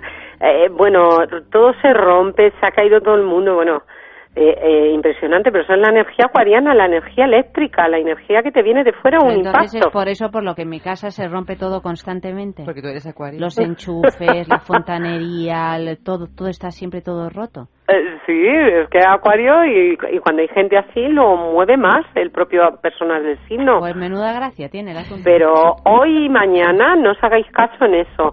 Mm, Relajaos, porque es que está así la Porque energía de eléctrica del mundo, de que te viene todo de repente y el impacto. Tengo yo una ¿Mm? energía de noche vieja hoy que no te la puedo explicar. vamos. Bueno, y luego, como lo prometido es deuda, también voy a decir la frase que ya que está todo el mundo en una fiesta entre hoy y mañana y chinos hay tantos, ¿no? Y habrá oyentes chinos y es eh, un momento muy fuerte de celebrar, ¿eh? Entonces voy a decir lo que sube la libido a cada signo también, que el otro día era lo que nunca deberías decir. Vale, pues vamos allá, Acuario. Mira, Mira, eres tan grande que te lo voy a decir. empieza no por dejas Acuario. de sorprenderme. Empieza Eso por es lo que le sube está- la libido a Acuario. A ver, venga. Yo a ti yo te lo digo. La puritita envidia de que haya acabe de empezar el año del caballo. No, no, no, es que como, como Eva me tortura, porque hace tortura psicológica esta de moving, o no sé cómo se llama en el trabajo, Moving, moving. y moving, y, y no me pone el listado, entonces eh, hoy he decidido que voy a decir los, los signos según se me ocurran. Por Vale, eso, vale, Acuario, venga, pues. sin, sin orden ni concierto. Vamos a desordenarlo todo esta noche, Pues acá, ya que es el año nuevo para chino. tú después de que te- ya has tenido relación con él o, lo- o ya estás en el eso, le dices, no dejas de sorprenderme. Y cosa que te va a ir muy bien porque por lo menos ya deja de forzarse en eso, ya que con poco siempre hacen excentricidades muy grandes. Entonces ya le satisface totalmente y se relaja. O sea que para ¿Eh? que os suban la libido es que, eh, Alde, aquí no tenemos solo un acuario, es que aquí son dos acuarios contra mí. Porque Madre la mía. mudita también es acuario y además hoy es su cumpleaños. Pues felicidades y claro, pues gran día, porque Acuario este me- esta semana eh, está con demasiada energía acuariana, ¿eh? Con demasiada, que es Sol, Luna, Mercurio, todo en, en él. Entonces, yo creo que no van a dejar de sorprendernos, ¿sabes? eh, están muy energéticos y muy eléctricos y les dan demasiado que tiran por un lado cambian van para otro y así también en sus amores ¿eh? y en, y en la y en las relaciones sexuales. Tan pronto quieren una cosa como están cambiando a otra como les van con mucho impulso y tienen tanto que se paran sabes de repente. Y así está Acuario. O sea que mira lo que tienes ahí Eva No, no, sí, ya te digo yo que lo sufro todas las noches. Ayanta, por justicia poética, tienes que empezar por los tres signos de la Piscis. gente que estamos aquí. A ver, Vale, ¿cuáles vale. son? Es que se me olvidan siempre. Piscis, Bueno, venga, lo, lo Piscis, que más le gusta bien, ¿no? Piscis y cuando Tú te la ganado de, Piscis, ¿no? de por vida, de por vida y por muerte, es cuando Géminis, le dices, ¿qué eres? Es eres que no- mi no alma sé gemela. nunca cuándo son los... Eres mi- pero no estás escuchando a nuestra astróloga. Que Sí, lo estoy diciendo. escuchando, sí. Piscis es... Piscis, yo no soy Piscis, ¿Qué Ayanta. eres? Eres no de te lo voy a decir. Eres de marzo. Soy de marzo, pero, pero tú te das cuenta. Pero es que no- no sé- no a sé lo que yo me cosas. veo aquí Vuelvo a abocada decir la no deja de sorprenderme. No, no, no, pero esto, esto es ¿De qué signo No te lo voy a decir. Es que seguro que Amalio se lo sabe y nos hemos conocido hace poco. Bueno, Amalio Dice que es muy se lo malo sabe, para los pero, pero se lo sabe, Yogues sabe. Guedes se lo sabe. Dilo, dilo, ¿cuál es el...? Aries. Aries, eso es, Aries. Pero Vamos bueno, a, tú a has seguir dicho por Aries. Piscis y ya nos ha dicho Alde que la frase para subir Ah. la libido a Piscis ¿Cuál es es? eres, Eres mi alma gemela. Mm. Y además, Piscis, tienes la libido muy subida ahora. O sea que yo le, le cascaría esta, esta frase nada más que me encuentra el primer Piscis, porque seguro... Si nos interesa, claro. Si nos Claro, interesa, si no, no nos interese, si no chitón y tira recto, ¿no? Sí, claro. Sí, sí, sí, cuidadín sino con estos, ¿eh? que están muy de alto voltaje. Y esta semana empieza a ser buena semana para ellos en todo. Vuelven a estar con, empiezan a estar con mucha más vitalidad. Entonces, cuidado con estos que, que encima se creen que es para siempre. Y una y otra vida. Fíjate tú. O sea, que Qué monos, así. por otro lado, ¿no? Sí. Claro. Aries. espirituales. Muy bien. Eh, pues mira, el, el satisfaction, o sea, contigo nunca tengo suficiente. Ah, Muy bien. Eso es lo que más le pone a Aries, de que estés con él y sigas diciendo que estás insatisfecho, que necesitas más, más, más y más. No tragaldabas. y luego, a ver qué es la que montáis ahí, porque vais a encender una central eh, eh, eléctrica, porque Aries está muy influenciado en un sextil por Acuario y tiene ahí a Urano, y entonces es, es el segundo que está más eléctrico. Ay, está mm, un poco Te estoy influenciando, cortocircuitado Eva. Y, y con eh, eh, y un poco que se enfada, ¿eh? Eh, Aries. Sí. Es que se enfadica, ¿eh? Sí, eh, pero esta semana, No hay que ¿eh? hacerle mucho caso, pero Por es eso. enfadica, sí. No hay una persona en el mundo que me haya visto bien enfadada. Pero qué estás, pero qué rostro tienes, Eva. O sea, ¿qué estás diciendo? Es Todavía un- está eh, por ver la persona que es me un haya poco visto bien gruñona, enfadada. Eva, es un poco gruñona. Lo que pasa es que hoy está muy contenta por, porque es- está un poco equina, pero por lo demás eh, gruñe, a veces gruñe y otras veces está feliz. Eso es mi divina. exceso, el exceso de energía que tenemos los Aries. Sí, y ahora mucho, está muy excitable, se llamaría esa la palabra, excitable en todos los sentidos, como la gasolina que le echas un, un fuego. ¿Sabéis quién es Aries que hace mucho de esto de Aries? Tarantino. Ah, Y toda esa violencia que hace en las, pal- en las películas, a la vez que tiene esa potencia mental tan fuerte él de, de escribir y todo, ¿no? Ese nivel de dramaturgia. y la, y la, y la parafilia que tiene con los pies. ¿Eh? ¿Qué me dices de eso? Claro. Oye, vamos, vamos, vamos, Libra, Eh, Libra, Tauro, quiero Tauro, venga. Tauro, eso, quiero saber Tauro. Pues sí. venga, soy tuyo, te pertenezco. Oh, por fin, pues eso es difícil que lo diga un Tauro, ¿eh? Claro, pero Porque es lo que tiene más siempre así como Pero eso es lo mucho- que hay que mucha decirle a un prevención. Tauro, ¿no? Sí, ahí Eso es, lo que, le tienes decirle. que Ah, es verdad. decir, Para subirle la Perdón, perdón, me distraigo. Tú me distraigo, sí. que- ya, ya lo estaba haciendo todo al revés, como siempre, claro, luego no me salen las cosas. No, claro. Bueno, es que Acuario es muy original como hace las cosas. Mm, del revés, Tú ¿no? los periódicos atrás para adelante. Claro. soy tuyo, Bueno, te soy tuyo, te- o sea, yo voy al- a, Tauro y le digo, soy tuya, te pertenezco. Claro, pero luego atenta a, la- a, la- a lo que... No, no. a Las que consecuencias, las consecuencias. En ese caso, las consecuencias me parecen perfectas. Claro, porque se le sube mucho la libido. Oy, oy, oy, oy, oy, oy, oy. Vale, vale, vale. Sí. Eh, Tauro está bastante bien esta semana Mm. también, ¿eh? Con más energía y tomando más determinaciones y, y más dirección. Entonces, eh, y tiene un tema con, con como que le están llegando recompensas. ¿m? Qué bien. O sea, que este está mejor.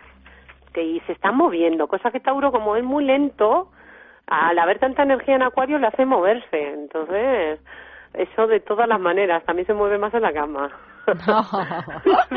Libra. Libra, vamos a ver, Libra me armonizas siempre. Cuando estoy contigo me siento armonizada, equilibrada y, y todo para mí es belleza en la vida. ¿Y cuál es la frase?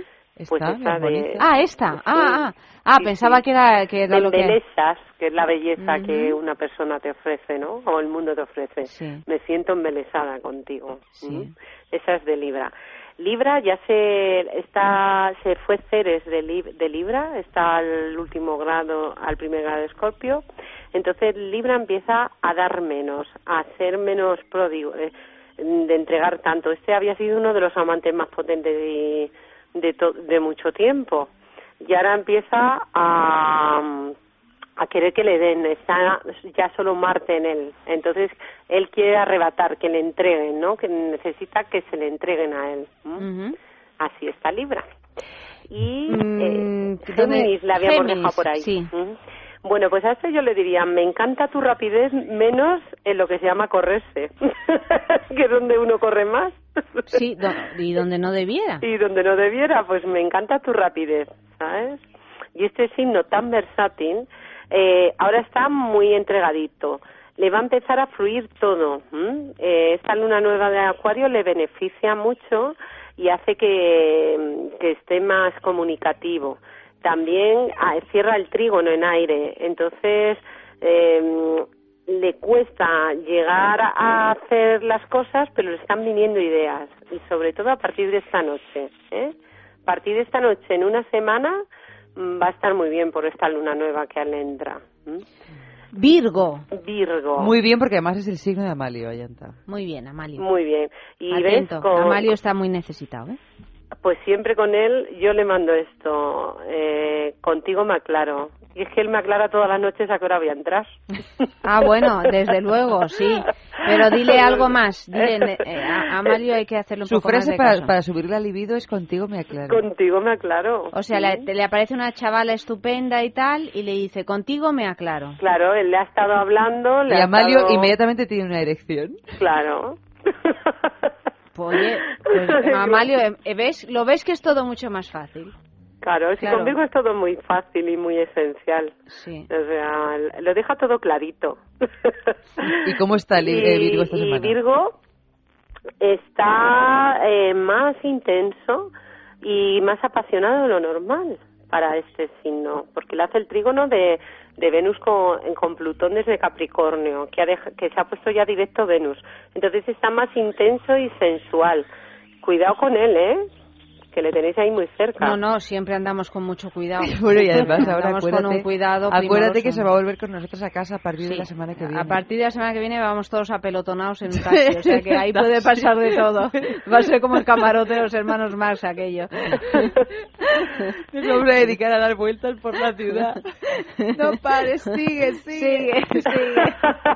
y, y te va aclarando, ¿no? Ya Va aclarando. todas las dudas Sí, que le le vamos aclarando, le vamos aclarando. Trabajo de reciprocidad.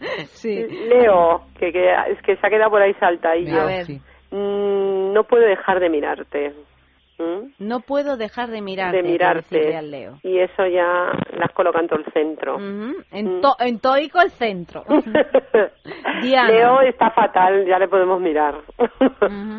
Pero fatal, o sea, pobre, me da mucha pena este signo. Pero además lleva ya unas semanas Sí, un poco es que chusco, Acuario ¿no? le ha dado todo y, y le está levantando todo su poder. Y entonces, en, en vez de querer mirarle, que queremos compartirlo todo, queremos incluir a todo el mundo. Y No claro, puedo no hacer nada al rey. respecto, lo siento, a pesar Mm. de ser tan poderosa, pero no sé cómo ayudar al pobre Leo. Ya a partir de ahora ya la cosa va a ir mejor, pero todavía le quedan dos o tres días de que pase esta luna nueva en, en Acuario. Y entonces el que pasa a estar hecho polvo es Acuario, me imagino que casi oye que se quede Leo y, y allá apenas, ¿no? Nosotros no eso que- conocemos directamente a ningún Leo aquí. O sea No, que ¿verdad? Por nos- eso, nos oye, ¿qué más importa da? relativamente. Relativamente, los Leo, pues ande que los ondulen. Hombre, No, todos, yo qué sé, mi- mm, con, con alguna excepción, mi suegra, por ejemplo, es Leo y tampoco Pues es por eso, por eso, por eso mismo, por eso mismo, mira, lo acabas de decir. A ver, ¿qué signo queda por Nos ahí? falta Que ya- cáncer, que se nos ha quedado tu cuerpo cáncer. me alimenta. Mm. Esa, la- eh, ella no lo entrega todo, él de cáncer y siempre no lo quiere dar y ya nos ofrece hasta su cuerpo para que, que para sí. que me- eh, eh, nos elevemos. Sí. Cáncer es uno de los signos que más imaginativo está en el terreno sexual. ¿m? Le hace un quincuncio esta luna nueva y tiene a Júpiter, entonces está muy bien cáncer. Oye, ¿y lo de hacer un quincucio es una cosa sexual o...? ya es que es el salto del tigre. Es el salto del tigre. Eh, eh, eh, el quincuncio quiere decir que con un poquito de trabajo, o sea, con un poco de imaginación, los dos planetas trabajan en equipo. Me ha gustado mucho lo del quincucio. Voy a llegar a casa y voy a decir, hazme un quincucio. No, pero un día, un día que tengamos más tiempo nos tienes que explicar, Alde, qué es un trígono, qué es Claro, un todo quincucio. eso. Yo seguro que no voy a entender nada. Claro, que es lo que hace a ti. que son figuras geométricas, porque todo y hace que una cosa a otra funcione hacia un lado o hacia otra, moviéndose. Pero mu- sí, yo yo estoy para contar. Yo Alde, cuento. que nos quedamos sin tiempo, querida. Pues mira, queda Sagitario que me da A ver, cuenta que está por aquí. Me haces creer en la vida. ¿m? Eso es muy bonito. Claro, y más, y más después de un acto que todavía creas más. ¿No? Claro, claro. Muy bonito, es que es el signo de, de la creencia. ¿Y cómo está? Y Sagitario está un poquillo más mustio que la semana anterior. Pero bueno, no está mal del todo, está eh, viendo que, que ve él mismo que puede creer en la vida. ¿eh? Que se ya no se piensa tanta de tanto el lado romántico que tenía, pero ve que, que le están surgiendo cosas que de verdad tienen una base. ¿m? Y ya para terminar, que nos queda Capricornio.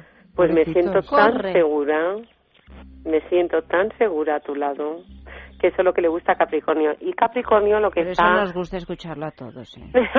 Perdóname, Alde, pero claro. A Capricornio más. A Capricornio más, más. vale. Y Capricornio está muy, muy entregado. Ha descubierto todas las facetas del amor. Ha pasado Venus por todos lados, retrogrado para adelante, para atrás. eh, y está entregadito totalmente. Sería el segundo signo mejor de la semana, junto con Acuario, Allanta. Muy bien, campeona, campeona, Aldegunda, te despedimos hasta la semana que viene. Besos, venga, a bailar y, Muchos bes- y- besos. y- y disfrutar con los petardos chinos. Di que sí, di que sí. Claro ¡Que que viva sí. el caballo! ¡Que viva! El rollo chino. Arriba el rollo chino. Buenas noches, Va- vamos con la sextulia ya en pocos segundos aquí en Es Sexo.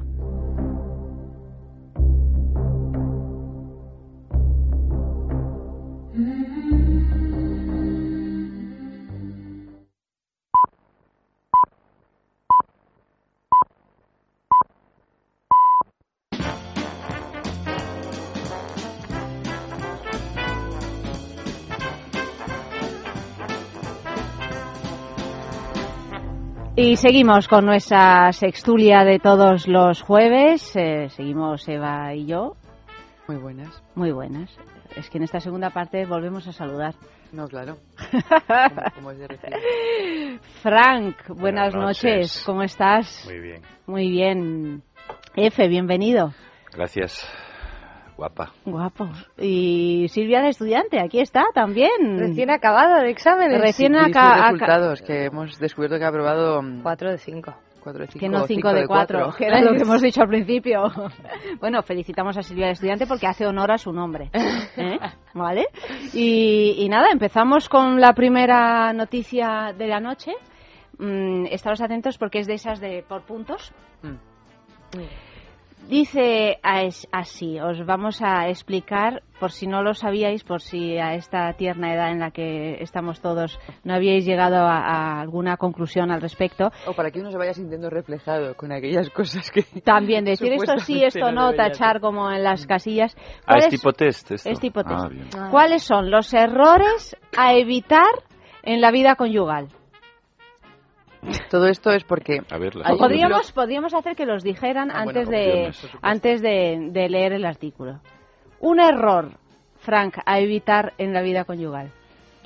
Para empezar, caer en algo como una vida conyugal. Sab- Mira, sabía que iba a decir eso, ¿eh? Fíjate. ¿quién tiene que decirlo? Fíjate, lo sabía. F. El error fundamental. De la vida conyugal, la posesión.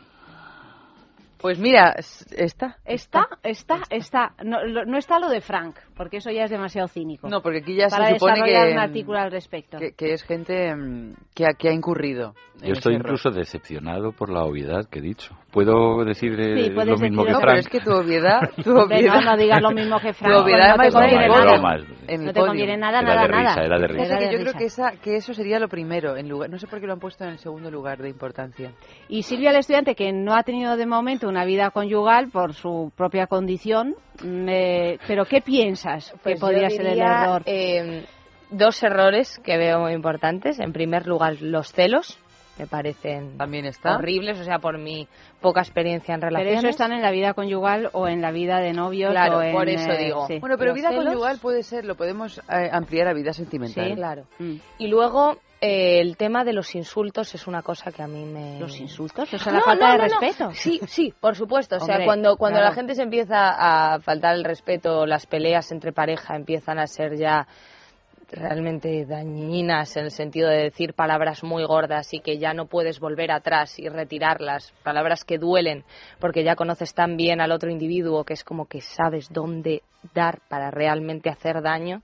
Una vez que pasas ese límite, yo creo que ya no hay Se acabó. atrás. Acaba de aparecer en el estudio la mudita y he visto que ha retirado el micrófono, pero eh, Pues haciendo honor a su nombre, con, Con desprecio. desprecio Ese micro no puede estar así, porque tienes que saludar.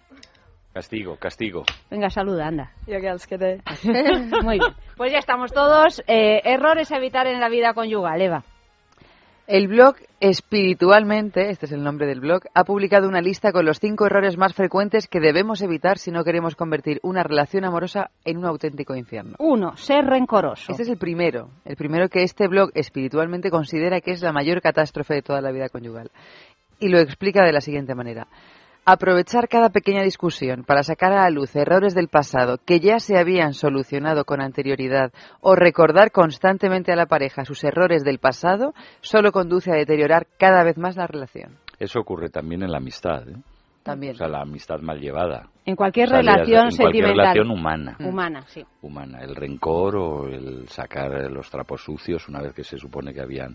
Yo prefiero decir olvido pero no perdono que perdono pero no olvido. desde luego. Desde luego, pero por otro lado, qué común es. Eso es como, es algo que cuando uno se enfada casi casi no lo puede evitar. Lo de, no, pero tú dices, otra vez. Sí, otra vez, totalmente. majo, o sea, ya está Hay bien, auténticos ¿no? profesionales. Sí, de esto. Que son, Pero es bueno, y luego hay bonito. gente reactiva que ya puestos a sacar trapos Poner- sucios, vale, pero... Pero es bonito ver los melodramas, ver los psicodramas, ves a la gente cómo va perdiendo el control. Eso si lo ves a distancia es perfecto. Pero una Pero cosa es verlos a En distancia. el cine, ¿eh? Yo prefiero solo verlo en el cine. claro. Pero sí, eso sí, es lo que, que demuestra que en realidad uno se enfada una vez y todo lo demás son excusas para volver a ese enfado original. Es como el O sea, pecado es como el original. pecado original. Sí, es como el Bueno, pecado que original. Silvia decía... Que no se lava ni con el bautismo, o sea, te es enfadas imposible de Y remediar. luego ya a lo mejor te enfadas porque me has Y quitado la Coca-Cola y ya te vuelvo a recordar que... Y tampoco se lava con la vida conyugal. No se lava con la vida conyugal. Bueno, veo que nos Pero es vamos. Ese enfado es anterior a la vida conyugal. ¿eh? Sí, es... eh, Ah, es un enfado anterior. Dices que ya nacemos enfadados. O Ya sea, nacemos con algo que nos obliga en la vida conyugal a, sentir rencor, a poseer, etc. Exactamente, exactamente. bueno, sí. esa es una teoría muy interesante. un- Entonces un- no un podemos poner hacer nada. por delante al respecto. permanentemente. No es ya no una cuestión de ego a la europea, ni ego disuelto a la gnóstica, ni a la oriental. Es que, vamos, que yo por delante y mis intereses particulares y mi autoestima siempre cuestionada. Cuando seduces y te seducen, como hemos dicho aquí alguna vez, tú siempre te enamoras de un desconocido. O de- Claro, claro. Incluso te casas muchas veces. Es ahora que no se dan estos noviazgos, o te vas a vivir, eh, no se dan estos noviazgos de, de siete años, pues en realidad estás siempre tratando con un desconocido o una desconocida.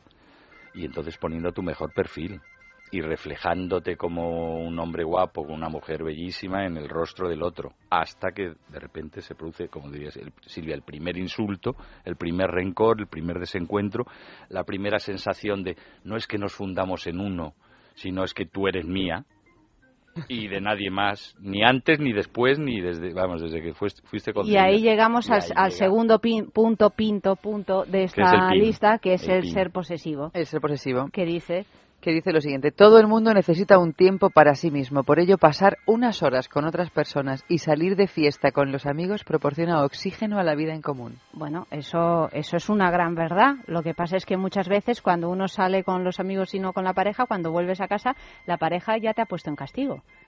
Dice, no, tú sal, ¿eh? Tú sal, no, no, pásalo bien, mi Tú vida. sal, tú sal. Pero mañana te despiertas a las seis y media de la mañana con el rorro, ¿eh? Yo no me voy a levantar. Eso es un clásico. Mira, es. eh, Efe ha hecho un gesto como si tuviera una larga experiencia en este sentido. No, pues no sé, pero, yo, televisiva como Frank. pero yo creo que... Para algo están las sitcoms, para enseñarnos todo esto. No, pero claro que es un clásico, sí.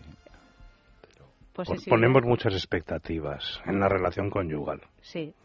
Y hay todo un pasado de relaciones conyugales que empezaban con alguien que le daban un golpe en la cabeza y lo llevaban a una cueva. Eso fueron miles de años de raptos. El monolito, el monolito. Claro, el monolito es un símbolo Iban con su menir bajo el brazo y con la señora por en el otro, ¿no? sí. Entonces, claro, tú crees que tenemos un cierto recuerdo genético de esta cuestión. Y hablamos mucho de posesión y yo imagino siempre al hombre tratando de poseer a la mujer y sentirla como parte de, de su vestimenta, ¿no? Y tenerla en el armario. Pero ¿y la desposesión eh, que sufre el hombre en su, en su vida cotidiana cuando tiene una vida conyugal muy estricta? La desposesión te refieres a, renuncia, ¿no? a todas esas serie de reglas que suelen plantear las mujeres en una vida. Esa mujer con un rodillo que acecha al hombre en la madrugada que vuelve festivo con la nariz roja y su botella de coñac. ¿eh? Pero esto se da también al contrario, ¿eh? Y tanto. Y No solo, no solo La posesión ya es unisex. Pero y hablando El rodillo de también, sí. El rodillo ya es unisex también. Ah, y el plumero y todo, ¿no? Sí, hablando de hablando de sexo, que es lo, lo que se trata este programa, eh, ¿qué, ¿qué opinión nos merece la posesión sexual dentro de una vida conyugal? Eh, a ver cómo lo, cómo lo entiendo, que algún sucubo entre en tu Bueno, señora que- o en el que- señor. que, bueno, que, la señora o el señor sea, sean solo propiedad el uno del otro, que no puedan tener una vida fidelidad, la la fidelidad, fidelidad. pues no, deja de ser una posesión sexual. Yo creo que sí, que la fidelidad está muy fea, tanto en la vida conyugal como en todo lo demás. Sí, pero porque la gente se pone límites que luego no los va a respetar. Y eso les genera un montón de, primero de problemas internos y luego quieren imponerle a los demás precisamente por eso mucho más de lo que los demás pueden soportar. Ya sabéis que hay gente pato. Y como aquí la cultura, la educación, la moral llega a impregnar de tal forma al ser humano que conduce su naturaleza. Yo nunca me atrevería a decir que el hombre es de natural infiel o es fiel, o no sé. El hombre es muchas cosas, es, es muchas fiel, es infiel, Ahora bien, es... eh, dicho lo cual, hay un pacto en, eh, moral y cultural de no agresión y de respeto que sobre todo se, vamos en el cual se incumple permanentemente a la chita callando con hipocresía con engaño. Lo que es irrefrenable es el deseo eso no se puede atenuar, ahí no hay compromiso posible. Yo creo que el hombre y la mujer o el- los seres humanos en las relaciones eróticas solo están condenados a- o, bendecidos por la fidelidad cuando están absolutamente enamorados, en la novedad, en la locura, donde no cabe otro, Claro. ni otra. O sea, es que es... está así. Una vez que esa neurosis, o como la llamen, se pasa, que es algo natural, si no sería como tener un orgasmo de tres horas seguidas, como he visto que a una mujer en un... no sé, y, bueno, y de hecho es una enfermedad. la han tenido que hospitalizar porque iba sí, temblando, sí. ¿no? Bueno, Sí. pues esto no podría mantenerse más allá de unas semanas, un- nueve semanas y media, ¿no? Una vez eso, el, el deseo, como es irrefrenable, entra en contradicción con... O sea, em, yo no sé, de mi pareja, eh, como no la poseo, no soy su dueño, lo que quiero ser es partícipe de su felicidad y beneficiario de, de lo que me den. Eh, si desea eventualmente a otras personas para sus relaciones, pues ¿qué voy a hacer yo?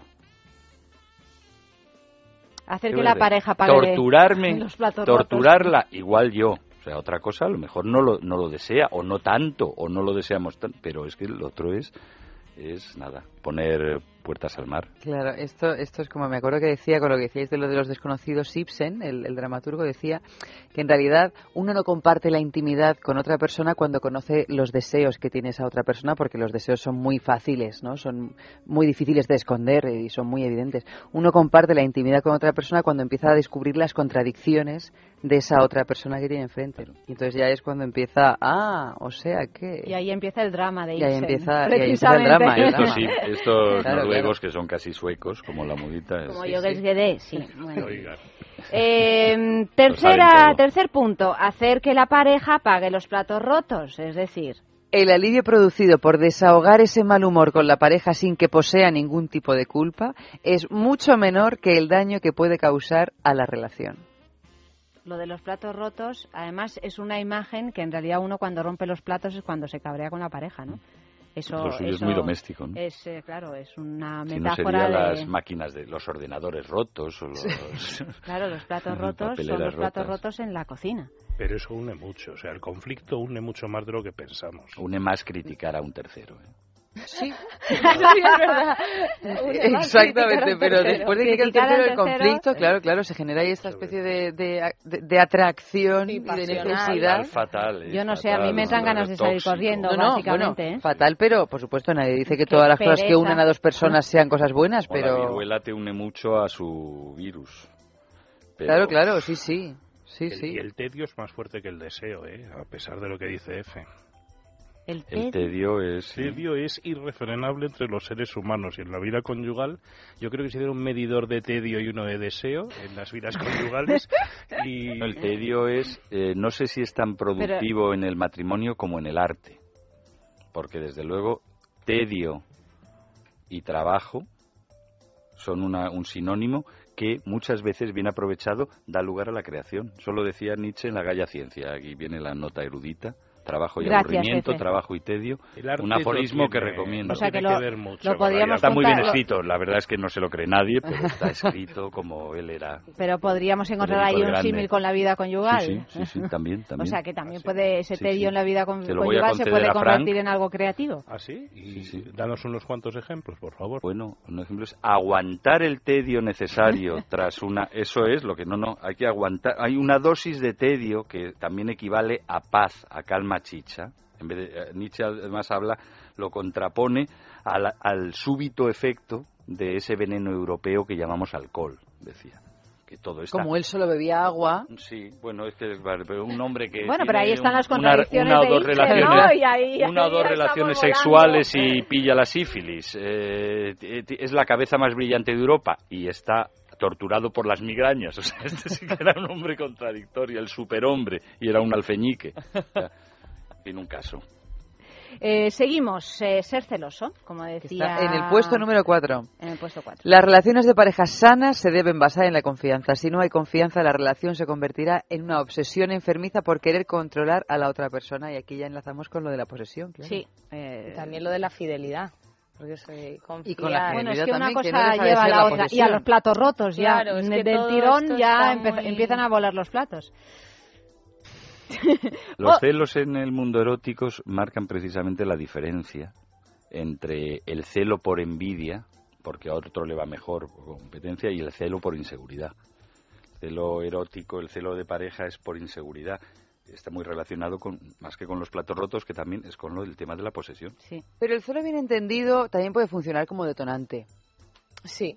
Dime que estás eh, celosa porque es señal que me quieres. No, no, no, no, no, me refiero a ese nivel, no Ah, me bueno. refiero a nivel de si estás celoso me quieres, sino como detonante de como reavivar una especie de llama que a lo mejor está un poquito apagada y de repente tú empiezas a sentir una especie de celos y dices, "Ujú". Y de repente te vuelve a apetecer, vuelve a apetecer. eh, Sí, tu claro, pareja. porque incentiva el deseo, puede hacerlo en sus Claro. dosis justas. Es- Claro, claro, como, como bien fármaco, entendido, claro, o sea, como bien controlado. Es como cuando si ves a tu pareja coquetear con otra persona, de repente le vuelves a ver como al principio. Bueno, Aunque te no pongas celoso. un poco dices, "Ah, atractivo, mira, claro. Le gusta a esa otra o al claro. otro y de repente eh, te cambia la perspectiva. Pero luego, puesto en ya en sus dosis letales, Es muy letal. es lo peor. Es lo peor. Es letal. bueno en, en sueco. A ver, muda. Solo confírmalo con un gesto. Creo que la traducción de la palabra eh, Svarthug es la enfermedad negra. Se llama enfermedad negra. ¿Y, qué son, y eso ¿Es significa celos. Pues di tu frase. Gracias. Pon el micro en, en orden, por favor. A ver, eh, quinto punto, resolver los problemas con regalos. Esto, esto me ha parecido una cosa grandiosa. Esto es penoso. Sobre todo porque es que son cinco errores a evitar y el último es este. Para que una relación de pareja sea sana y duradera, lo más importante es la comunicación y solucionar cada conflicto con el diálogo y no con obsequios. O sea que cuando él llega con un ramo de flores después de, de una pelea, ¿se lo tiras a la cara? Hombre, tampoco. No lo sé, no lo sé, pero Si es un anillo de diamantes, mejor, quizá. Tampoco. Eso es un acto de crueldad. es lo del regalo. Yo lo veo, ahora, hoy que estoy muy dicharachero, como estoy viniendo reclamando casi mi propio programa. Esto, eh, me voy hasta a autocitar, tener el mal gusto de autocitarme. Eh, Hace años escribí una cosa, que, eh, o sea, un- una serie que se llamaba, bueno, era, eran consejos morales un poco retorcidos. Y uno era, igual Frank lo recuerda que decía, si alguien te ofende, hazle un regalo. Y si te encuentras especialmente generoso, pídele un favor. No digo nada. Y ahí queda eso. Ahí Bueno, queda- Bueno, es una manera, ¿eh? No, no, absolutamente. Lo que pasa es que, claro, cuando uno, con, con- con- como esta cosa de la culpa, siempre uno tenemos, tenemos asumido todos que tenemos que pagar un precio y al final el precio más barato siempre es el económico. Entonces, en lugar de andar ofreciendo palabras y tal, dices, bueno, mira, yo voy O a pagar... soluciones, o O soluciones. soluciones que no dejan de pasar probablemente también por la vía de la palabra, pues uno hace un regalo, paga un precio determinado y entonces ya pues intenta que ese precio económico solvente todo el problema. Triste regalo. ¿no? Claro. En todo caso, ¿nos hemos sentido identificados en estos cinco puntos o no? Yo ya sabéis que no. Frank, no. F, F se ha sentido identificado en estos cinco puntos. Yo sí. Y a Silvia Todos. no le pregunto porque le voy a poner orejas de burro porque está mandando mensajes, Es que me ha cosa que está encantado la completamente frase que ha prohibida. dicho Eva, y la he apuntado en ¿Y qué notas. frase? La de el precio más económico es el dinero. Sí, no, pero es Me ha que... gustado mucho. Y además es que me parece muy muy bonita y por eso la quería apuntar para que no se me olvidase, no quiero orejas de lobo. Y De lobo no, de burra. De burra. De burra. Música.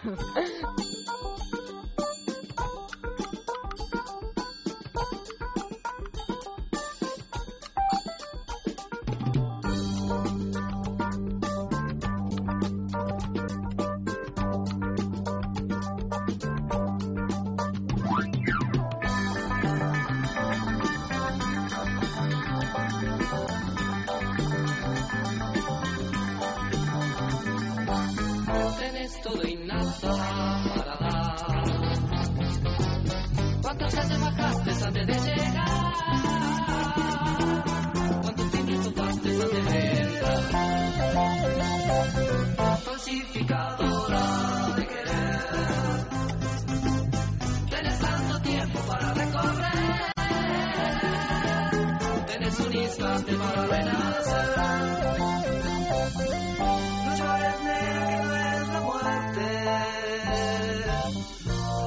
Los techos alumbra el sol. Estoy en busca de olor a naranja y verde. Bajo las sábanas pasa la noche azul. Vendrá la luna por la mañana y tal vez todo termine en. ¿Y qué te importa si fuiste mía? ¿Y qué te importa la policía?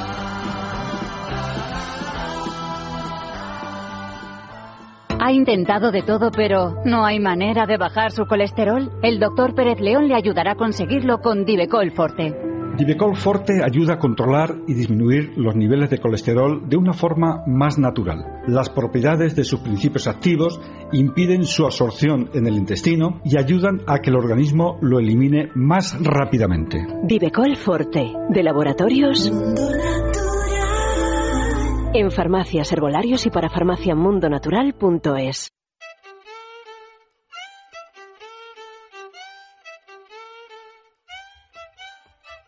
Ay, ese Tiani 3 de Lelo que nos tiene completamente enloquecidas y enloquecidos. ¿Qué es el Tiani 3 de Lelo? Pues es la tercera generación ya de un eh, masajeador para parejas para ser llevado por la mujer al tiempo que hace el amor pues con su pareja. Esto es extraordinario porque es un el Tiani es un eh, juguete con forma de U que toca tanto el punto G como el eh, punto C, es decir, el clítoris, y que se usa en penetración. Entonces, bueno, pues es un juguetito que da placer a ambos al mismo tiempo y, y es de Lelo, www.lelo.com. ¿Cómo podemos conseguirlo? Pues comprándolo en su tienda online, yéndonos a una boutique erótica, la juguetería, por ejemplo, participando en nuestro concurso de objetos de placeres exquisitos Bailelo. Os pedimos lo de siempre, ya lo sabéis, una foto, una foto de algún eh, lugar que, que os, eh, os recuerde pues un encuentro mm, de esos completamente inolvidables. Siguen llegando fotos impresionantes. Yo creo que ya han recorrido pues prácticamente por toda la geografía española, europea y también caribeña, sudamericana, tailandesa, eh, japonesa. Hemos viajado con las fotos de Lelo pues prácticamente por todo el mundo y no sé si atreverme pues a decir que bueno que podéis seguir mandando ese tipo de fotos pero también podéis seguir empezar a enviar fotos de algún lugar donde os apetecería eh, donde podáis cumplir una fantasía erótica. Enviad esas fotos a sexo arroba es punto fm, sexo arroba es punto fm y todas las semanas premiaremos la foto que más os guste pues con este premio de Lelo.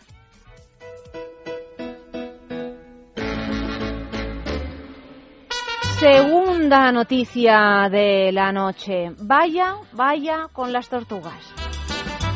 Las tortugas son unos animales sorprendentemente bien dotados. Al igual que el pene de los mamíferos, el falo de la tortuga es un cilindro hidráulico que se hincha por el fluido y es resistente a la flexión cuando está erecto. Su longitud puede aumentar en casi un 50% el tamaño del falo cuando está en reposo, así como aumentar su anchura en un 75%. En reposo, el falo se dobla sobre sí mismo dentro del caparazón y es gracias a la gran cantidad de músculos que rodean este falo de la tortuga lo que permite que su erección sea tan robusta a nivel fisiológico y de una extrema resistencia comparada con, por ejemplo, todos los mamíferos. A mí me encantan estas noticias así sobre los eh, animalitos. Mm, Lo de un falo, que es como un cilindro hidráulico, no deja de ser una especie Yo de lo llevaría en el coche para cambiar las ruedas. En vez de un gato, Pues eh, no llevará usted una tortuga. Sí, mire, yo siempre llevo una en el coche. Pero- Además, con lo longevas que son, también son potentes hasta pasada la centena. Son Pues- ellos, ¿eh? los tortugos. Claro, los claro, los ninja. Los tortugos ninja. Pero hay una cosa que no me queda clara en este artículo. Primero, ¿cuál es la medida del falo de una tortuga? Porque no es fácil ver No el falo una especificaba en el artículo ¿Qué tipo de cuánto, tortuga? cuánto medía. No, no sé qué Claro. tipo de en tortuga. proporción, bueno, hay muchos tipos de tortugas, y de Pero muchos tamaños. era también. las que venían en el artículo, si no me equivoco, porque es un artículo que mandó Frank, eh, eran pequeñitas. No sé si te- tenían pinta de ser galápagos. Pero el falo, eh, en momento de erección, duplicaba el tamaño de la tortuga. No me digas. así como ¿Duplicaba una cosa- el tamaño No. de la tortuga?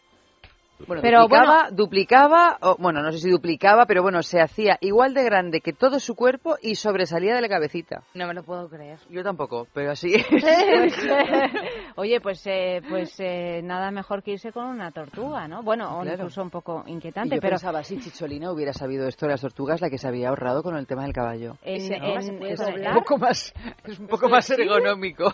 Y además, oye, el caballo es más, es más agresivo que una tortuga. Nunca, eh, por lo menos que yo sepa, no hay ninguna imagen colgada en, en internet de, de relaciones así con las Pero es que a tortugas. lo mejor esto no lo sabía mucha gente. Y porque tiene que ser muy, no, no, no, o sea, excitar a la tortuga como al revés. O la pones caparazón abajo. No, caparazón abajo se muere porque se le aplastan los pulmones, ¿eh? Caparazón abajo no se puede poner Pues una tortuga. pues Tien- está Tienen complicado. los pulmones en la espalda.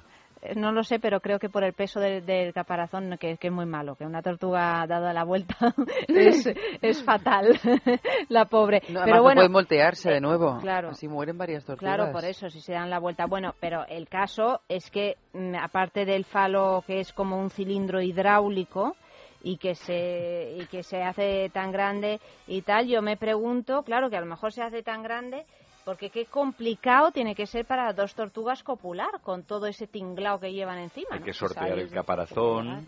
Claro, tiene que hacer bueno, una tiene- especie claro, de... Esto todo, Todo está no pensado. será... de acrobacia. Eso es flexible. Porque en realidad Claro, claro. me imagino que al no ser el caparazón algo flexible, como es cualquier cuerpo de otro animal, claro, el falo se tiene que colar a- de- por detrás y dentro de la tortuga. De ahí las medidas desproporcionadas de, Claro, sobre del todo falo porque hidráulico. Desde, bueno, desde mm, cuando yo las Digo veces- yo, ¿eh? Yo estoy alucinando, pero... Cuando ves copular a dos tortugas es que el macho se sube así un poquito encima de la hembra y tiene que sacar el falo, pero claro, Claro. igual desde los genitales de él hasta los de ella, pues hay un largo camino. Y luego parte está como la M30 por dentro, ¿no? y luego está como la M30. Claro, tú, tú fíjate qué complicado es para algunos y qué fácil para otros.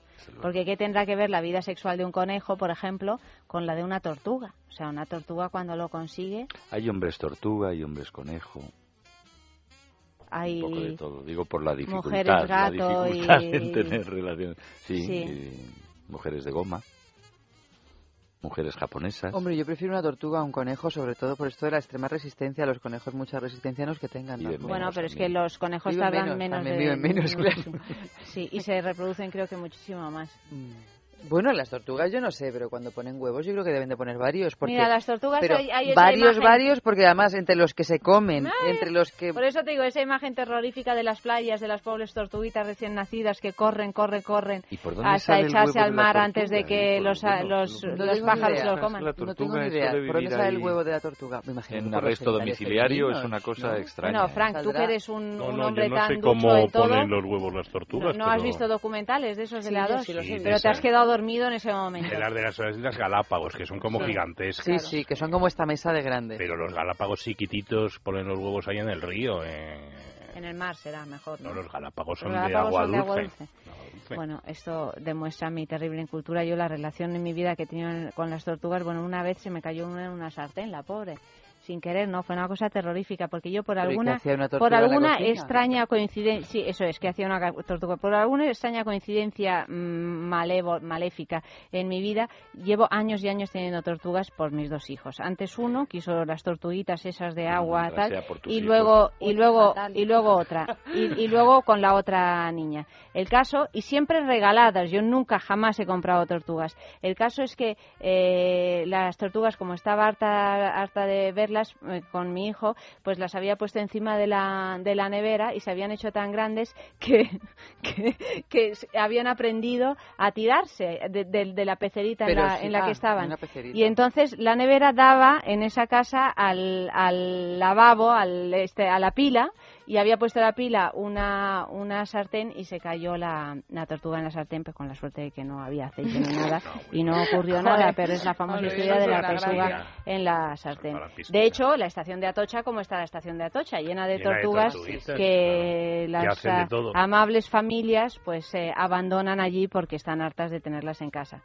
Esto- Madre de Dios. Estamos, Madre de Dios. Estamos viendo Estoy aquí, es una pena que esto sea radio, el falo de tortuga. la tortuga, que como verás no, No, no, tiene no. nada que envidiar al falo de un humano. Dios mío, Bonito, es que bonito no es. con la cabeza, el grande es la cabeza. no es, ¿eh? Es, es bastante Morado. asquerosillo. ¿Lo has visto, Efe? Te lo vamos a pasar para que no para veo. que lo veas. No resulta no resulta muy erótico. Todo hay que decir que a cada especie le resultará erótico lo suyo, ¿no? claro. Claro. Es que Pero debe ser tan grande que ni lo veo. sí, bueno, pues No eh, lo concibo. ¿Qué es? ¿Qué es, qué es tortuga y qué es falo? pues eh, que es falo y que es tortuga es tan más grande bien que ya porque no sabe uno dónde empieza Tan el sueco. miembro Orreu. y dónde y dónde acaba. y dónde acaba. Mm. Pero bueno, Bueno, pues nada, nos alegramos por las tortugas y, y seguimos, seguimos, más música.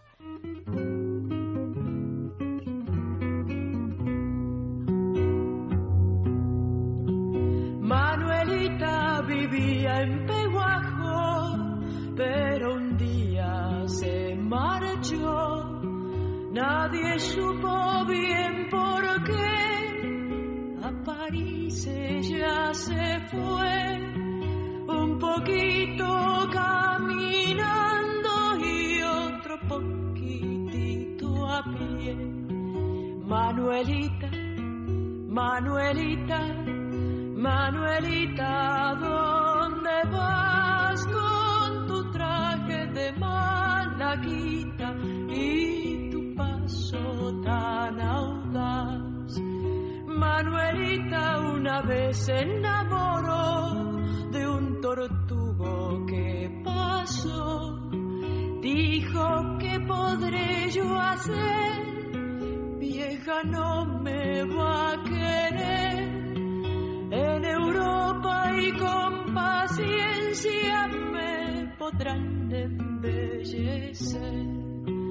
Manuelita, Manuelita, Manuelita, ¿dónde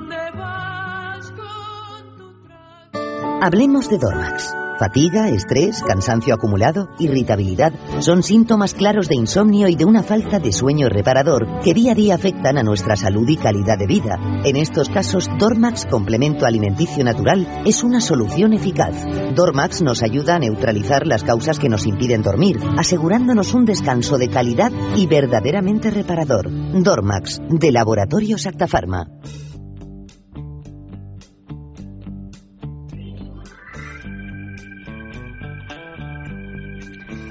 Y la recomendación eh, saludable de la noche, el hígado, el hígado, el hígado lo tenemos que tener estupendamente bien. Y si hemos cumplido así algún exceso, pues eh, tenemos que depurarlo. Por eso, pues de vez en cuando nos viene bien una cura de desintoxicación y Depur Plus nos propone una cura estupenda porque es un producto natural compuesto por eh, plantas eh, con estos nombres tan bonitos, la corteza del condurango, la alcachofera, el jengibre, la silimarina que nos ayudarán a tener el hígado en buenas condiciones. Si quieres ayudar a tu organismo a sentirte mejor, pide Depur Plus en farmacias, herbolarios y en parafarmaciamundonatural.es. Y ahora para los futboleros, pues una noticia verdaderamente apasionante. Dice así, los 100.000 hijos de Iniesta. Y no es que se haya hecho así un donador eh, de, Donante de semen, un no. donante de Bueno, no- semen. no que sepamos, no, no que que sepamos. Eh, pero es que ha ocurrido algo en relación a Iniesta que Hay- han invadido la península ibérica. no, no, 100.000. no, ya, ya veréis, ya veréis. El gol que Andrés Iniesta marcó el 6 de mayo del 2009 en la semifinal de la Champions League entre el Fútbol Club Barcelona y el Chelsea provocó un aumento de la natalidad en Cataluña del 16%. Esto lo dice un estudio que ha publicado el British Medical Journal que ha llevado a cabo un grupo de investigadores del Hospital Altaya de, Man- de Manresa. En febrero de 2010, es decir, 40 semanas gestacionales después del gol de Iniesta, se produjo ese incremento del 16% de la natalidad en Cataluña y en marzo, cuando aún podría durar el efecto, hubo un 11% más de nacimientos. Podemos inferir que, por lo menos entre la población estudiada, la euforia derivada de una victoria puede cultivar sensaciones hedonistas que resultan en celebraciones íntimas, las cuales pueden tener como consecuencia un número de embarazos no planeados. Detalla el estudio que también habla del concepto You'll Never Walk Alone. La sensación de pertenencia a la manada que lleva a los humanos a querer compartir la alegría, entre otras cosas, copulando. Qué bonito es compartir. Incluso en Cataluña. Fíjate, Pero- Manresa, Wisconsin. Manresa, Wisconsin es un eje que no está, no se ha acabado de explotar, pero hay un, hay un No creo nada de esa relación causa-efecto. Eh, de- luego, de si Iniesta cada gol y de gol Iniesta, si cada gol de Iniesta, eh, esto vamos con o de estos grandes goleadores, bueno, tiene que haber un estudio paralelo, Vale. y eso en vez de 100.000 debe ser un millón. ¿Del Mundial? El golazo de Iniesta de la final del Porque Mundial. también fue el mismo Iniesta, fue el baby mismo. boom importante. Claro. Si esto pasó en la semifinal, que no es la final de la Champions entre el Barça Yo y no el sé Chelsea. si uno cuando hay golazos tan trascendentes en partidos tan Necesitas meter un golazo importantes, íntimo. Luego la euforia te lleva a copular y encima a tener hijos, a Te lleva al procrear. You'll Never Walk Alone. Eh, o más bien a emborracharte, a un Bocalón, al lío, a otro tipo Claro, de lío, sí. como el de, del de amigotes, el que, del que hablábamos al principio de la sextulia hoy. Lo que sí sé es que la depresión post-derrota es anafrodisíaca.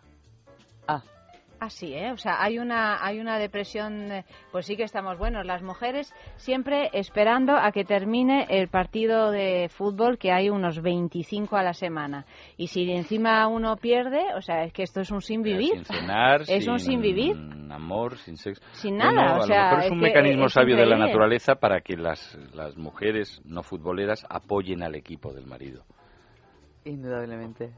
Bueno, sí, Porque pero si si no, por cosa no vengarse, otra. por Una- ahora, pues eres futbolero, pues ahora voy a ser del otro. Bueno, pero es que No, esto lo, lo que puedes, ne- puede generar mucho de la rencor. especie en ello. F, como decíamos al principio del programa, puede ser uno de los motivos de rencor y de reproche, porque tú ese día que yo estaba hecha polvo y tal, te sentaste a ver eh, el partido de fútbol. Y te olvidaste de todo. Me consta. Lo es. Pero hay otro motivo de reproche aún mayor que, vamos, que sirve incluso para anular matrimonios gratis.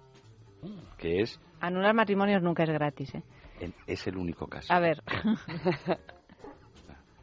Si yo fuera del Madrid, cosa que no es cierta. Por, salud pública no eres. Salud. y mi mujer fuera del Barça, vamos, o sea, Es No una- po- es- no podía pero esto es como lo de cuando tú ¿Cómo que tienes no, eh, eh, tu grupo Pero esa Eva es del Barça. Yo soy del Barça, claro. Por Eva eso es no me del puedo, Barça. por eso no puedo tener un- una pareja que sea del Real Madrid. Pero, en este Pero esto es como lo de cuando tu grupo sanguíneo es A negativo y te juntas con alguien que sea A positivo o cero negativo y te juntas con un positivo. Todos los problemas que conllevaba eso. Acabáramos. Los sí. hijos te tienen que salir, te pueden salir mal, te tienes que Ahora poner ya nada. que salen del Atleti. Ahora ya Que no. salen del Atleti. Bueno, no es todo lo malo, no es todo lo malo. ¿Tú qué eres? de- RH negativo. Casa común. No, yo soy RH positivo. Tú eres negativo. Yo soy negativo. Me lo imaginaba. ¿Pero qué te imaginabas tú, cara cartón? ¿Qué te vas a imaginar? ¿Qué te vas a imaginar? A ver. Me lo Están imaginaba. sacando los trapos Por tu rencor encubierto. Por mi rencor encubierto.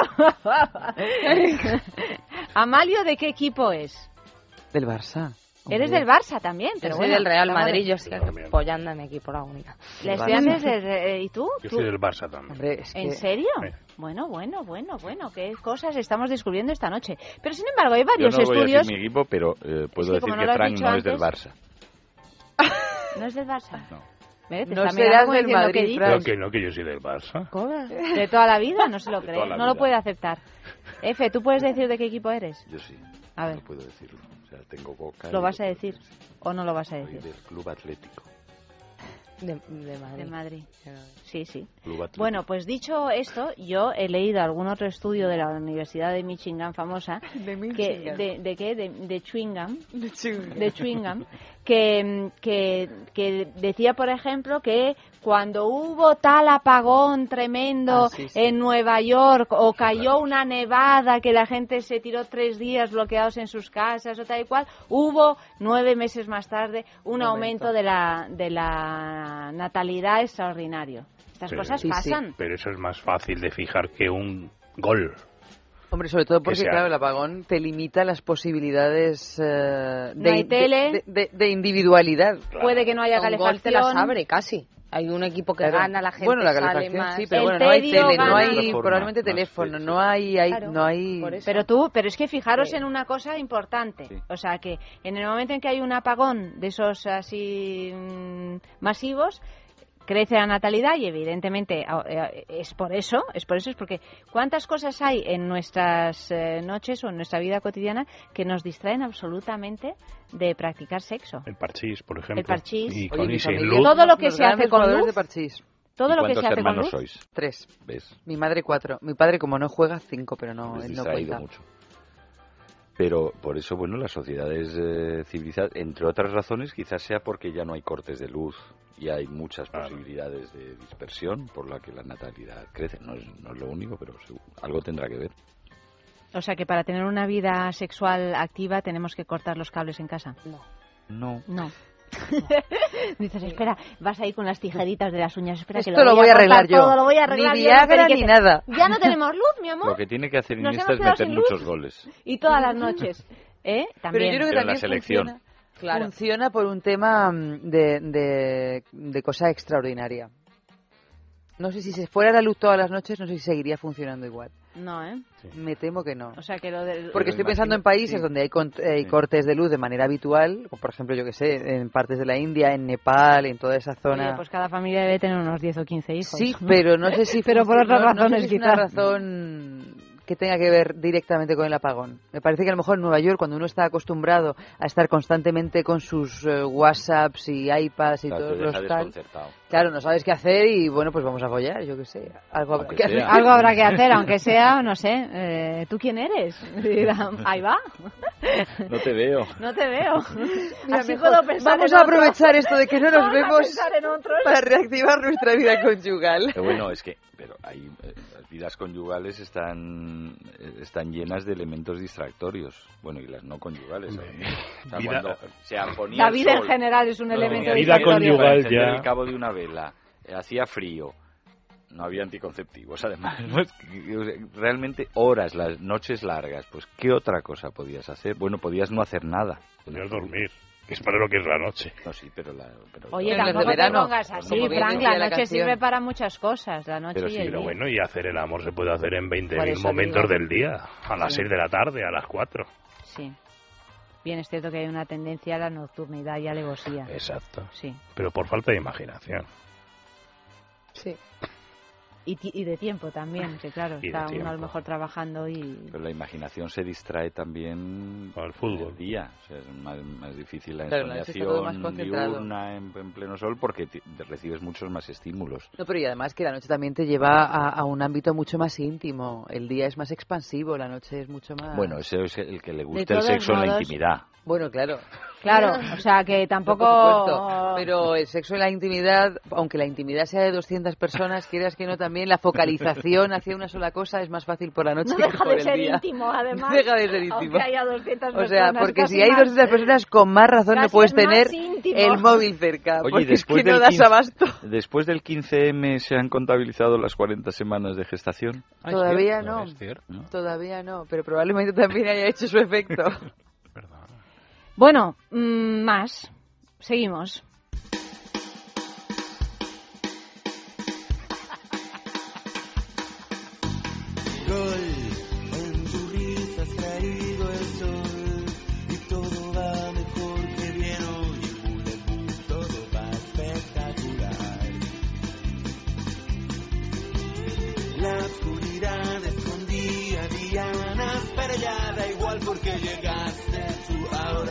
Abro mi pecho para el rayo que traigas. Ahora soy Diana de tu luz. Brillar,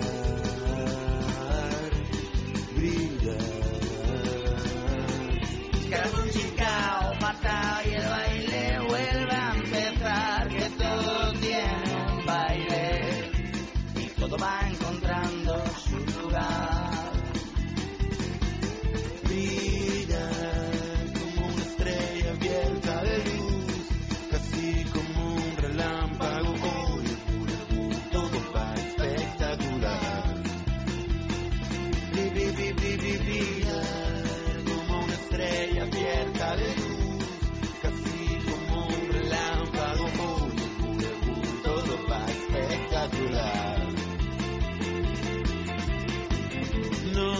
nada tu estrella, sabes es ella quien te lleva a ti.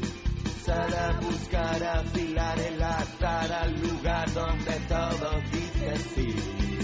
Más música con determinación eléctrica, de ataque, saque y Última noticia de esta noche, últimos minutos del programa de esta semana. Atentos, dice así el titular. Los hombres, el amor, la fidelidad. El pasado año en las calles de Francia registraron una publicidad en la que aparecían las fotos de varios presidentes de la República galos. Que han tenido una vida eh, eh, últimamente un tanto... A- Azorada. Azorada, sí, efectivamente. Y entre estos presidentes está François Hollande, Nicolas Sarkozy, Jacques Chirac y, y Mitterrand. Cada uno con lo suyo. Cada uno con Cada lo suyo. uno con sus Todos características ellos, propias. todos estos señores, con la huella de unos labios rojos en diferentes partes de sus caras. El eslogan que acompañaba esta publicidad decía, ¿cuál es su punto en común? Deberían haber pensado en Ashley Madison. Hay que decir que las eh, publicidades de Ashley Madison son siempre Son muy afiladas. llamativas. sí. Así anunciaba la mayor agencia de contactos de la red sus servicios, que como la mayoría ya conoce, van destinados a organizar canitas al aire sin que nadie se entere, empezando por la propia pareja. A este respecto, la psicóloga gala Maris Bellan publicaba en el año 2009 el libro Los hombres, el amor, la fidelidad, para el horror de las feministas. En él explicaba cómo los hombres necesitan su propio espacio y para ellos, y cito textualmente, la infidelidad es casi inevitable. Según la autora, las mujeres pueden tener una experiencia liberadora al aceptar que los pactos de fidelidad no son naturales, sino culturales, y que la infidelidad es esencial para el funcionamiento psíquico de muchos hombres que no dejan de amar por eso a sus mujeres. Pero esta eh, psicóloga gala iba aún más allá al decir que los hombres que no tienen aventuras extramatrimonial- eh, extramatrimoniales pueden tener una falta de carácter. Toma ya. Por Toma los ya. presidentes de la República Francesa son, Qué bonito. Tíos muy echados para claro, muy echados para adelante y con un Pero, carisma o sea, lo de la falta de carácter es que eh, Hollande, Sarkozy, No la Chirac... porque han tenido aventuras extramatrimoniales. No, claro, digo que si han pagado a esta señora para que escribiera esto, en coincidencia con todos sus Hombre, eh, no lo sé, o a lo mejor devaneos amorosos. Mi, Mitterrand sexuales. probablemente sí, porque ya llevaba haciendo de las suyas mucho tiempo, pero Hollande Sarkozy, todavía no. Sarkozy, sí, también. También Sarkozy, sí. A mí me hace muchísima gracia porque Sarkozy, cuando era alcalde de. de eh, eh, no me acuerdo cuál es el- el- la ciudad, Aix-sur-Provence o alguna cosa, alguna ciudad de estas así del, del sur de Francia, él fue alcalde y casó como alcalde a la que fue su segunda esposa con el primer marido de su segunda esposa. Pero luego se ve que intimaron y decidieron que. Es que de una boda sale otra boda. de una boda. Sí, lo dice, lo dice el dicho, los dichos estos que son siempre muy acertados, ¿no? De todas maneras, eh, es maravilloso, o sea, lo- las cosas que, que ocurren en Francia son Las verdaderamente... cosas que ocurren en Francia relacionadas con el sexo. o sea, Son del siempre- país del Sí, sí, de referencia, de referencia. Sí, sí. Es- es el país de referencia. Ni Italia ni nada. Los italianos son unos hipócritas de, de armas tomar. Sí, y sí. aquí no, aquí no es que seamos puritanos. Hemos tenido nuestra, nuestra vaina.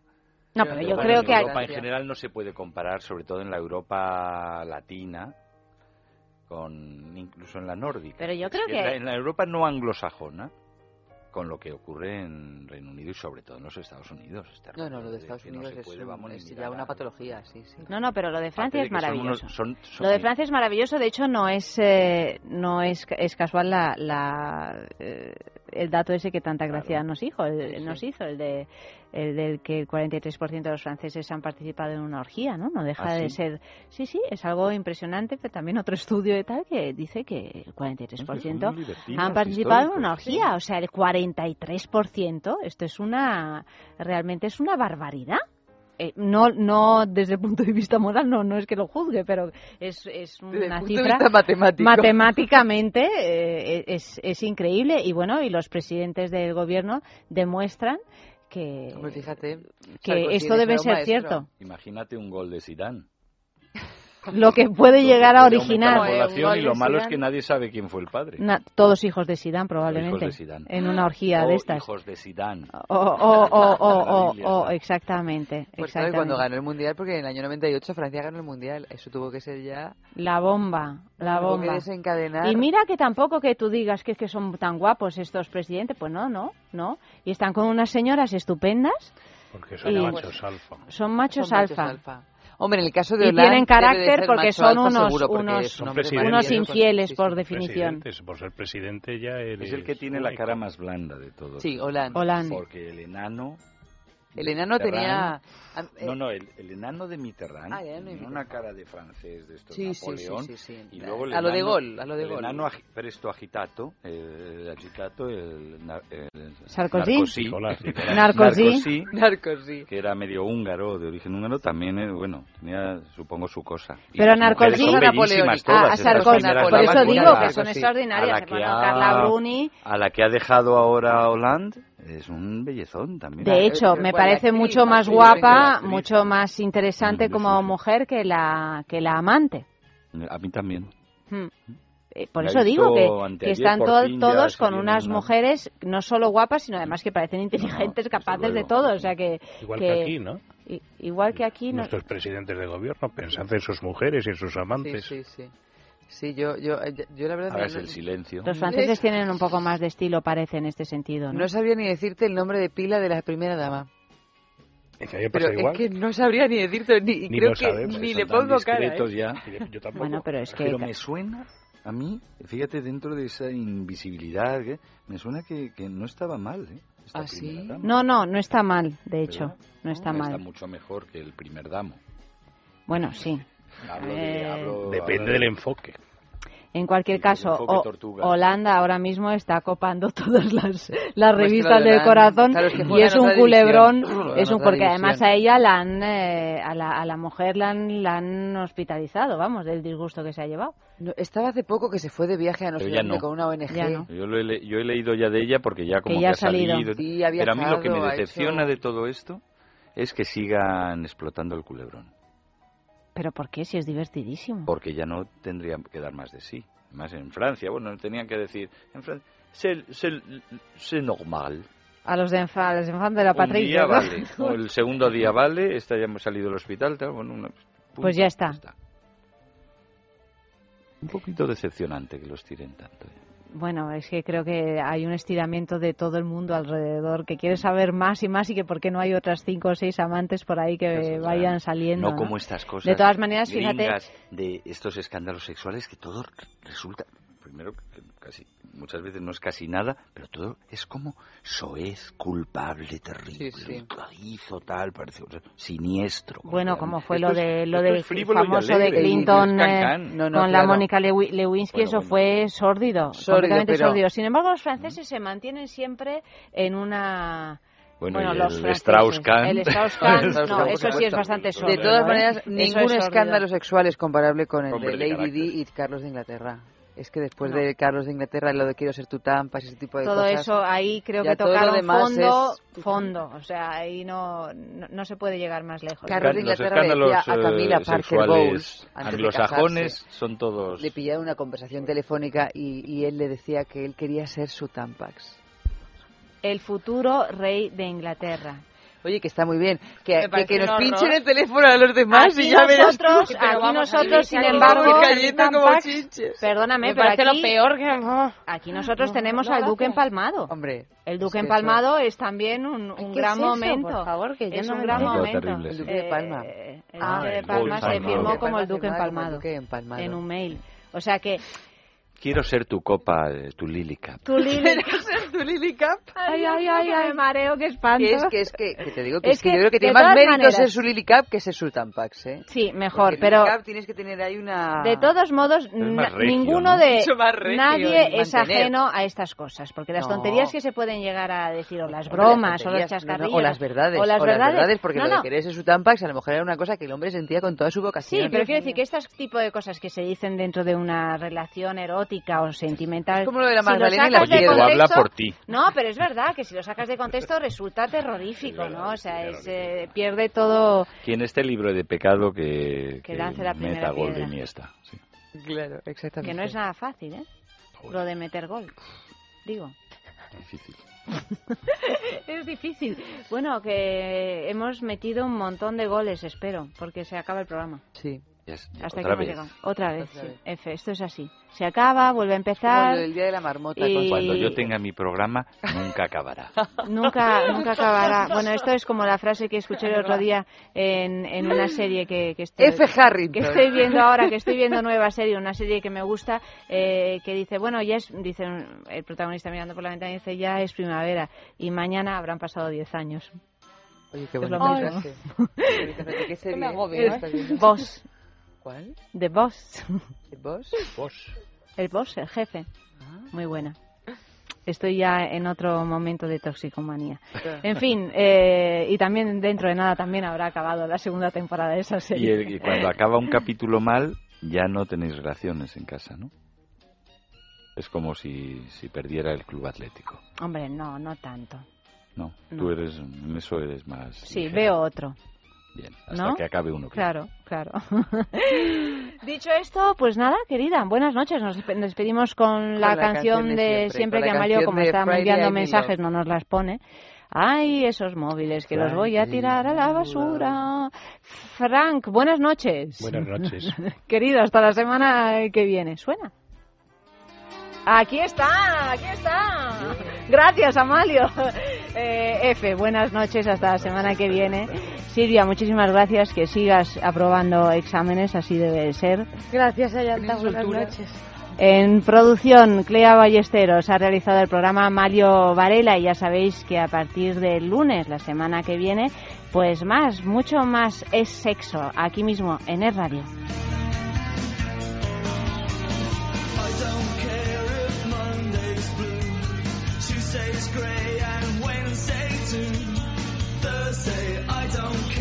It's Friday, I'm in love.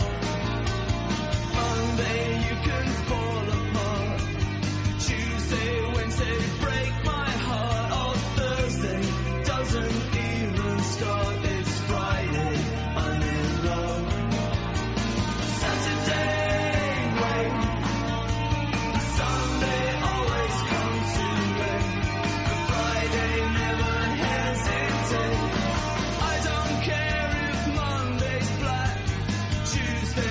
Wednesday, hard to tell.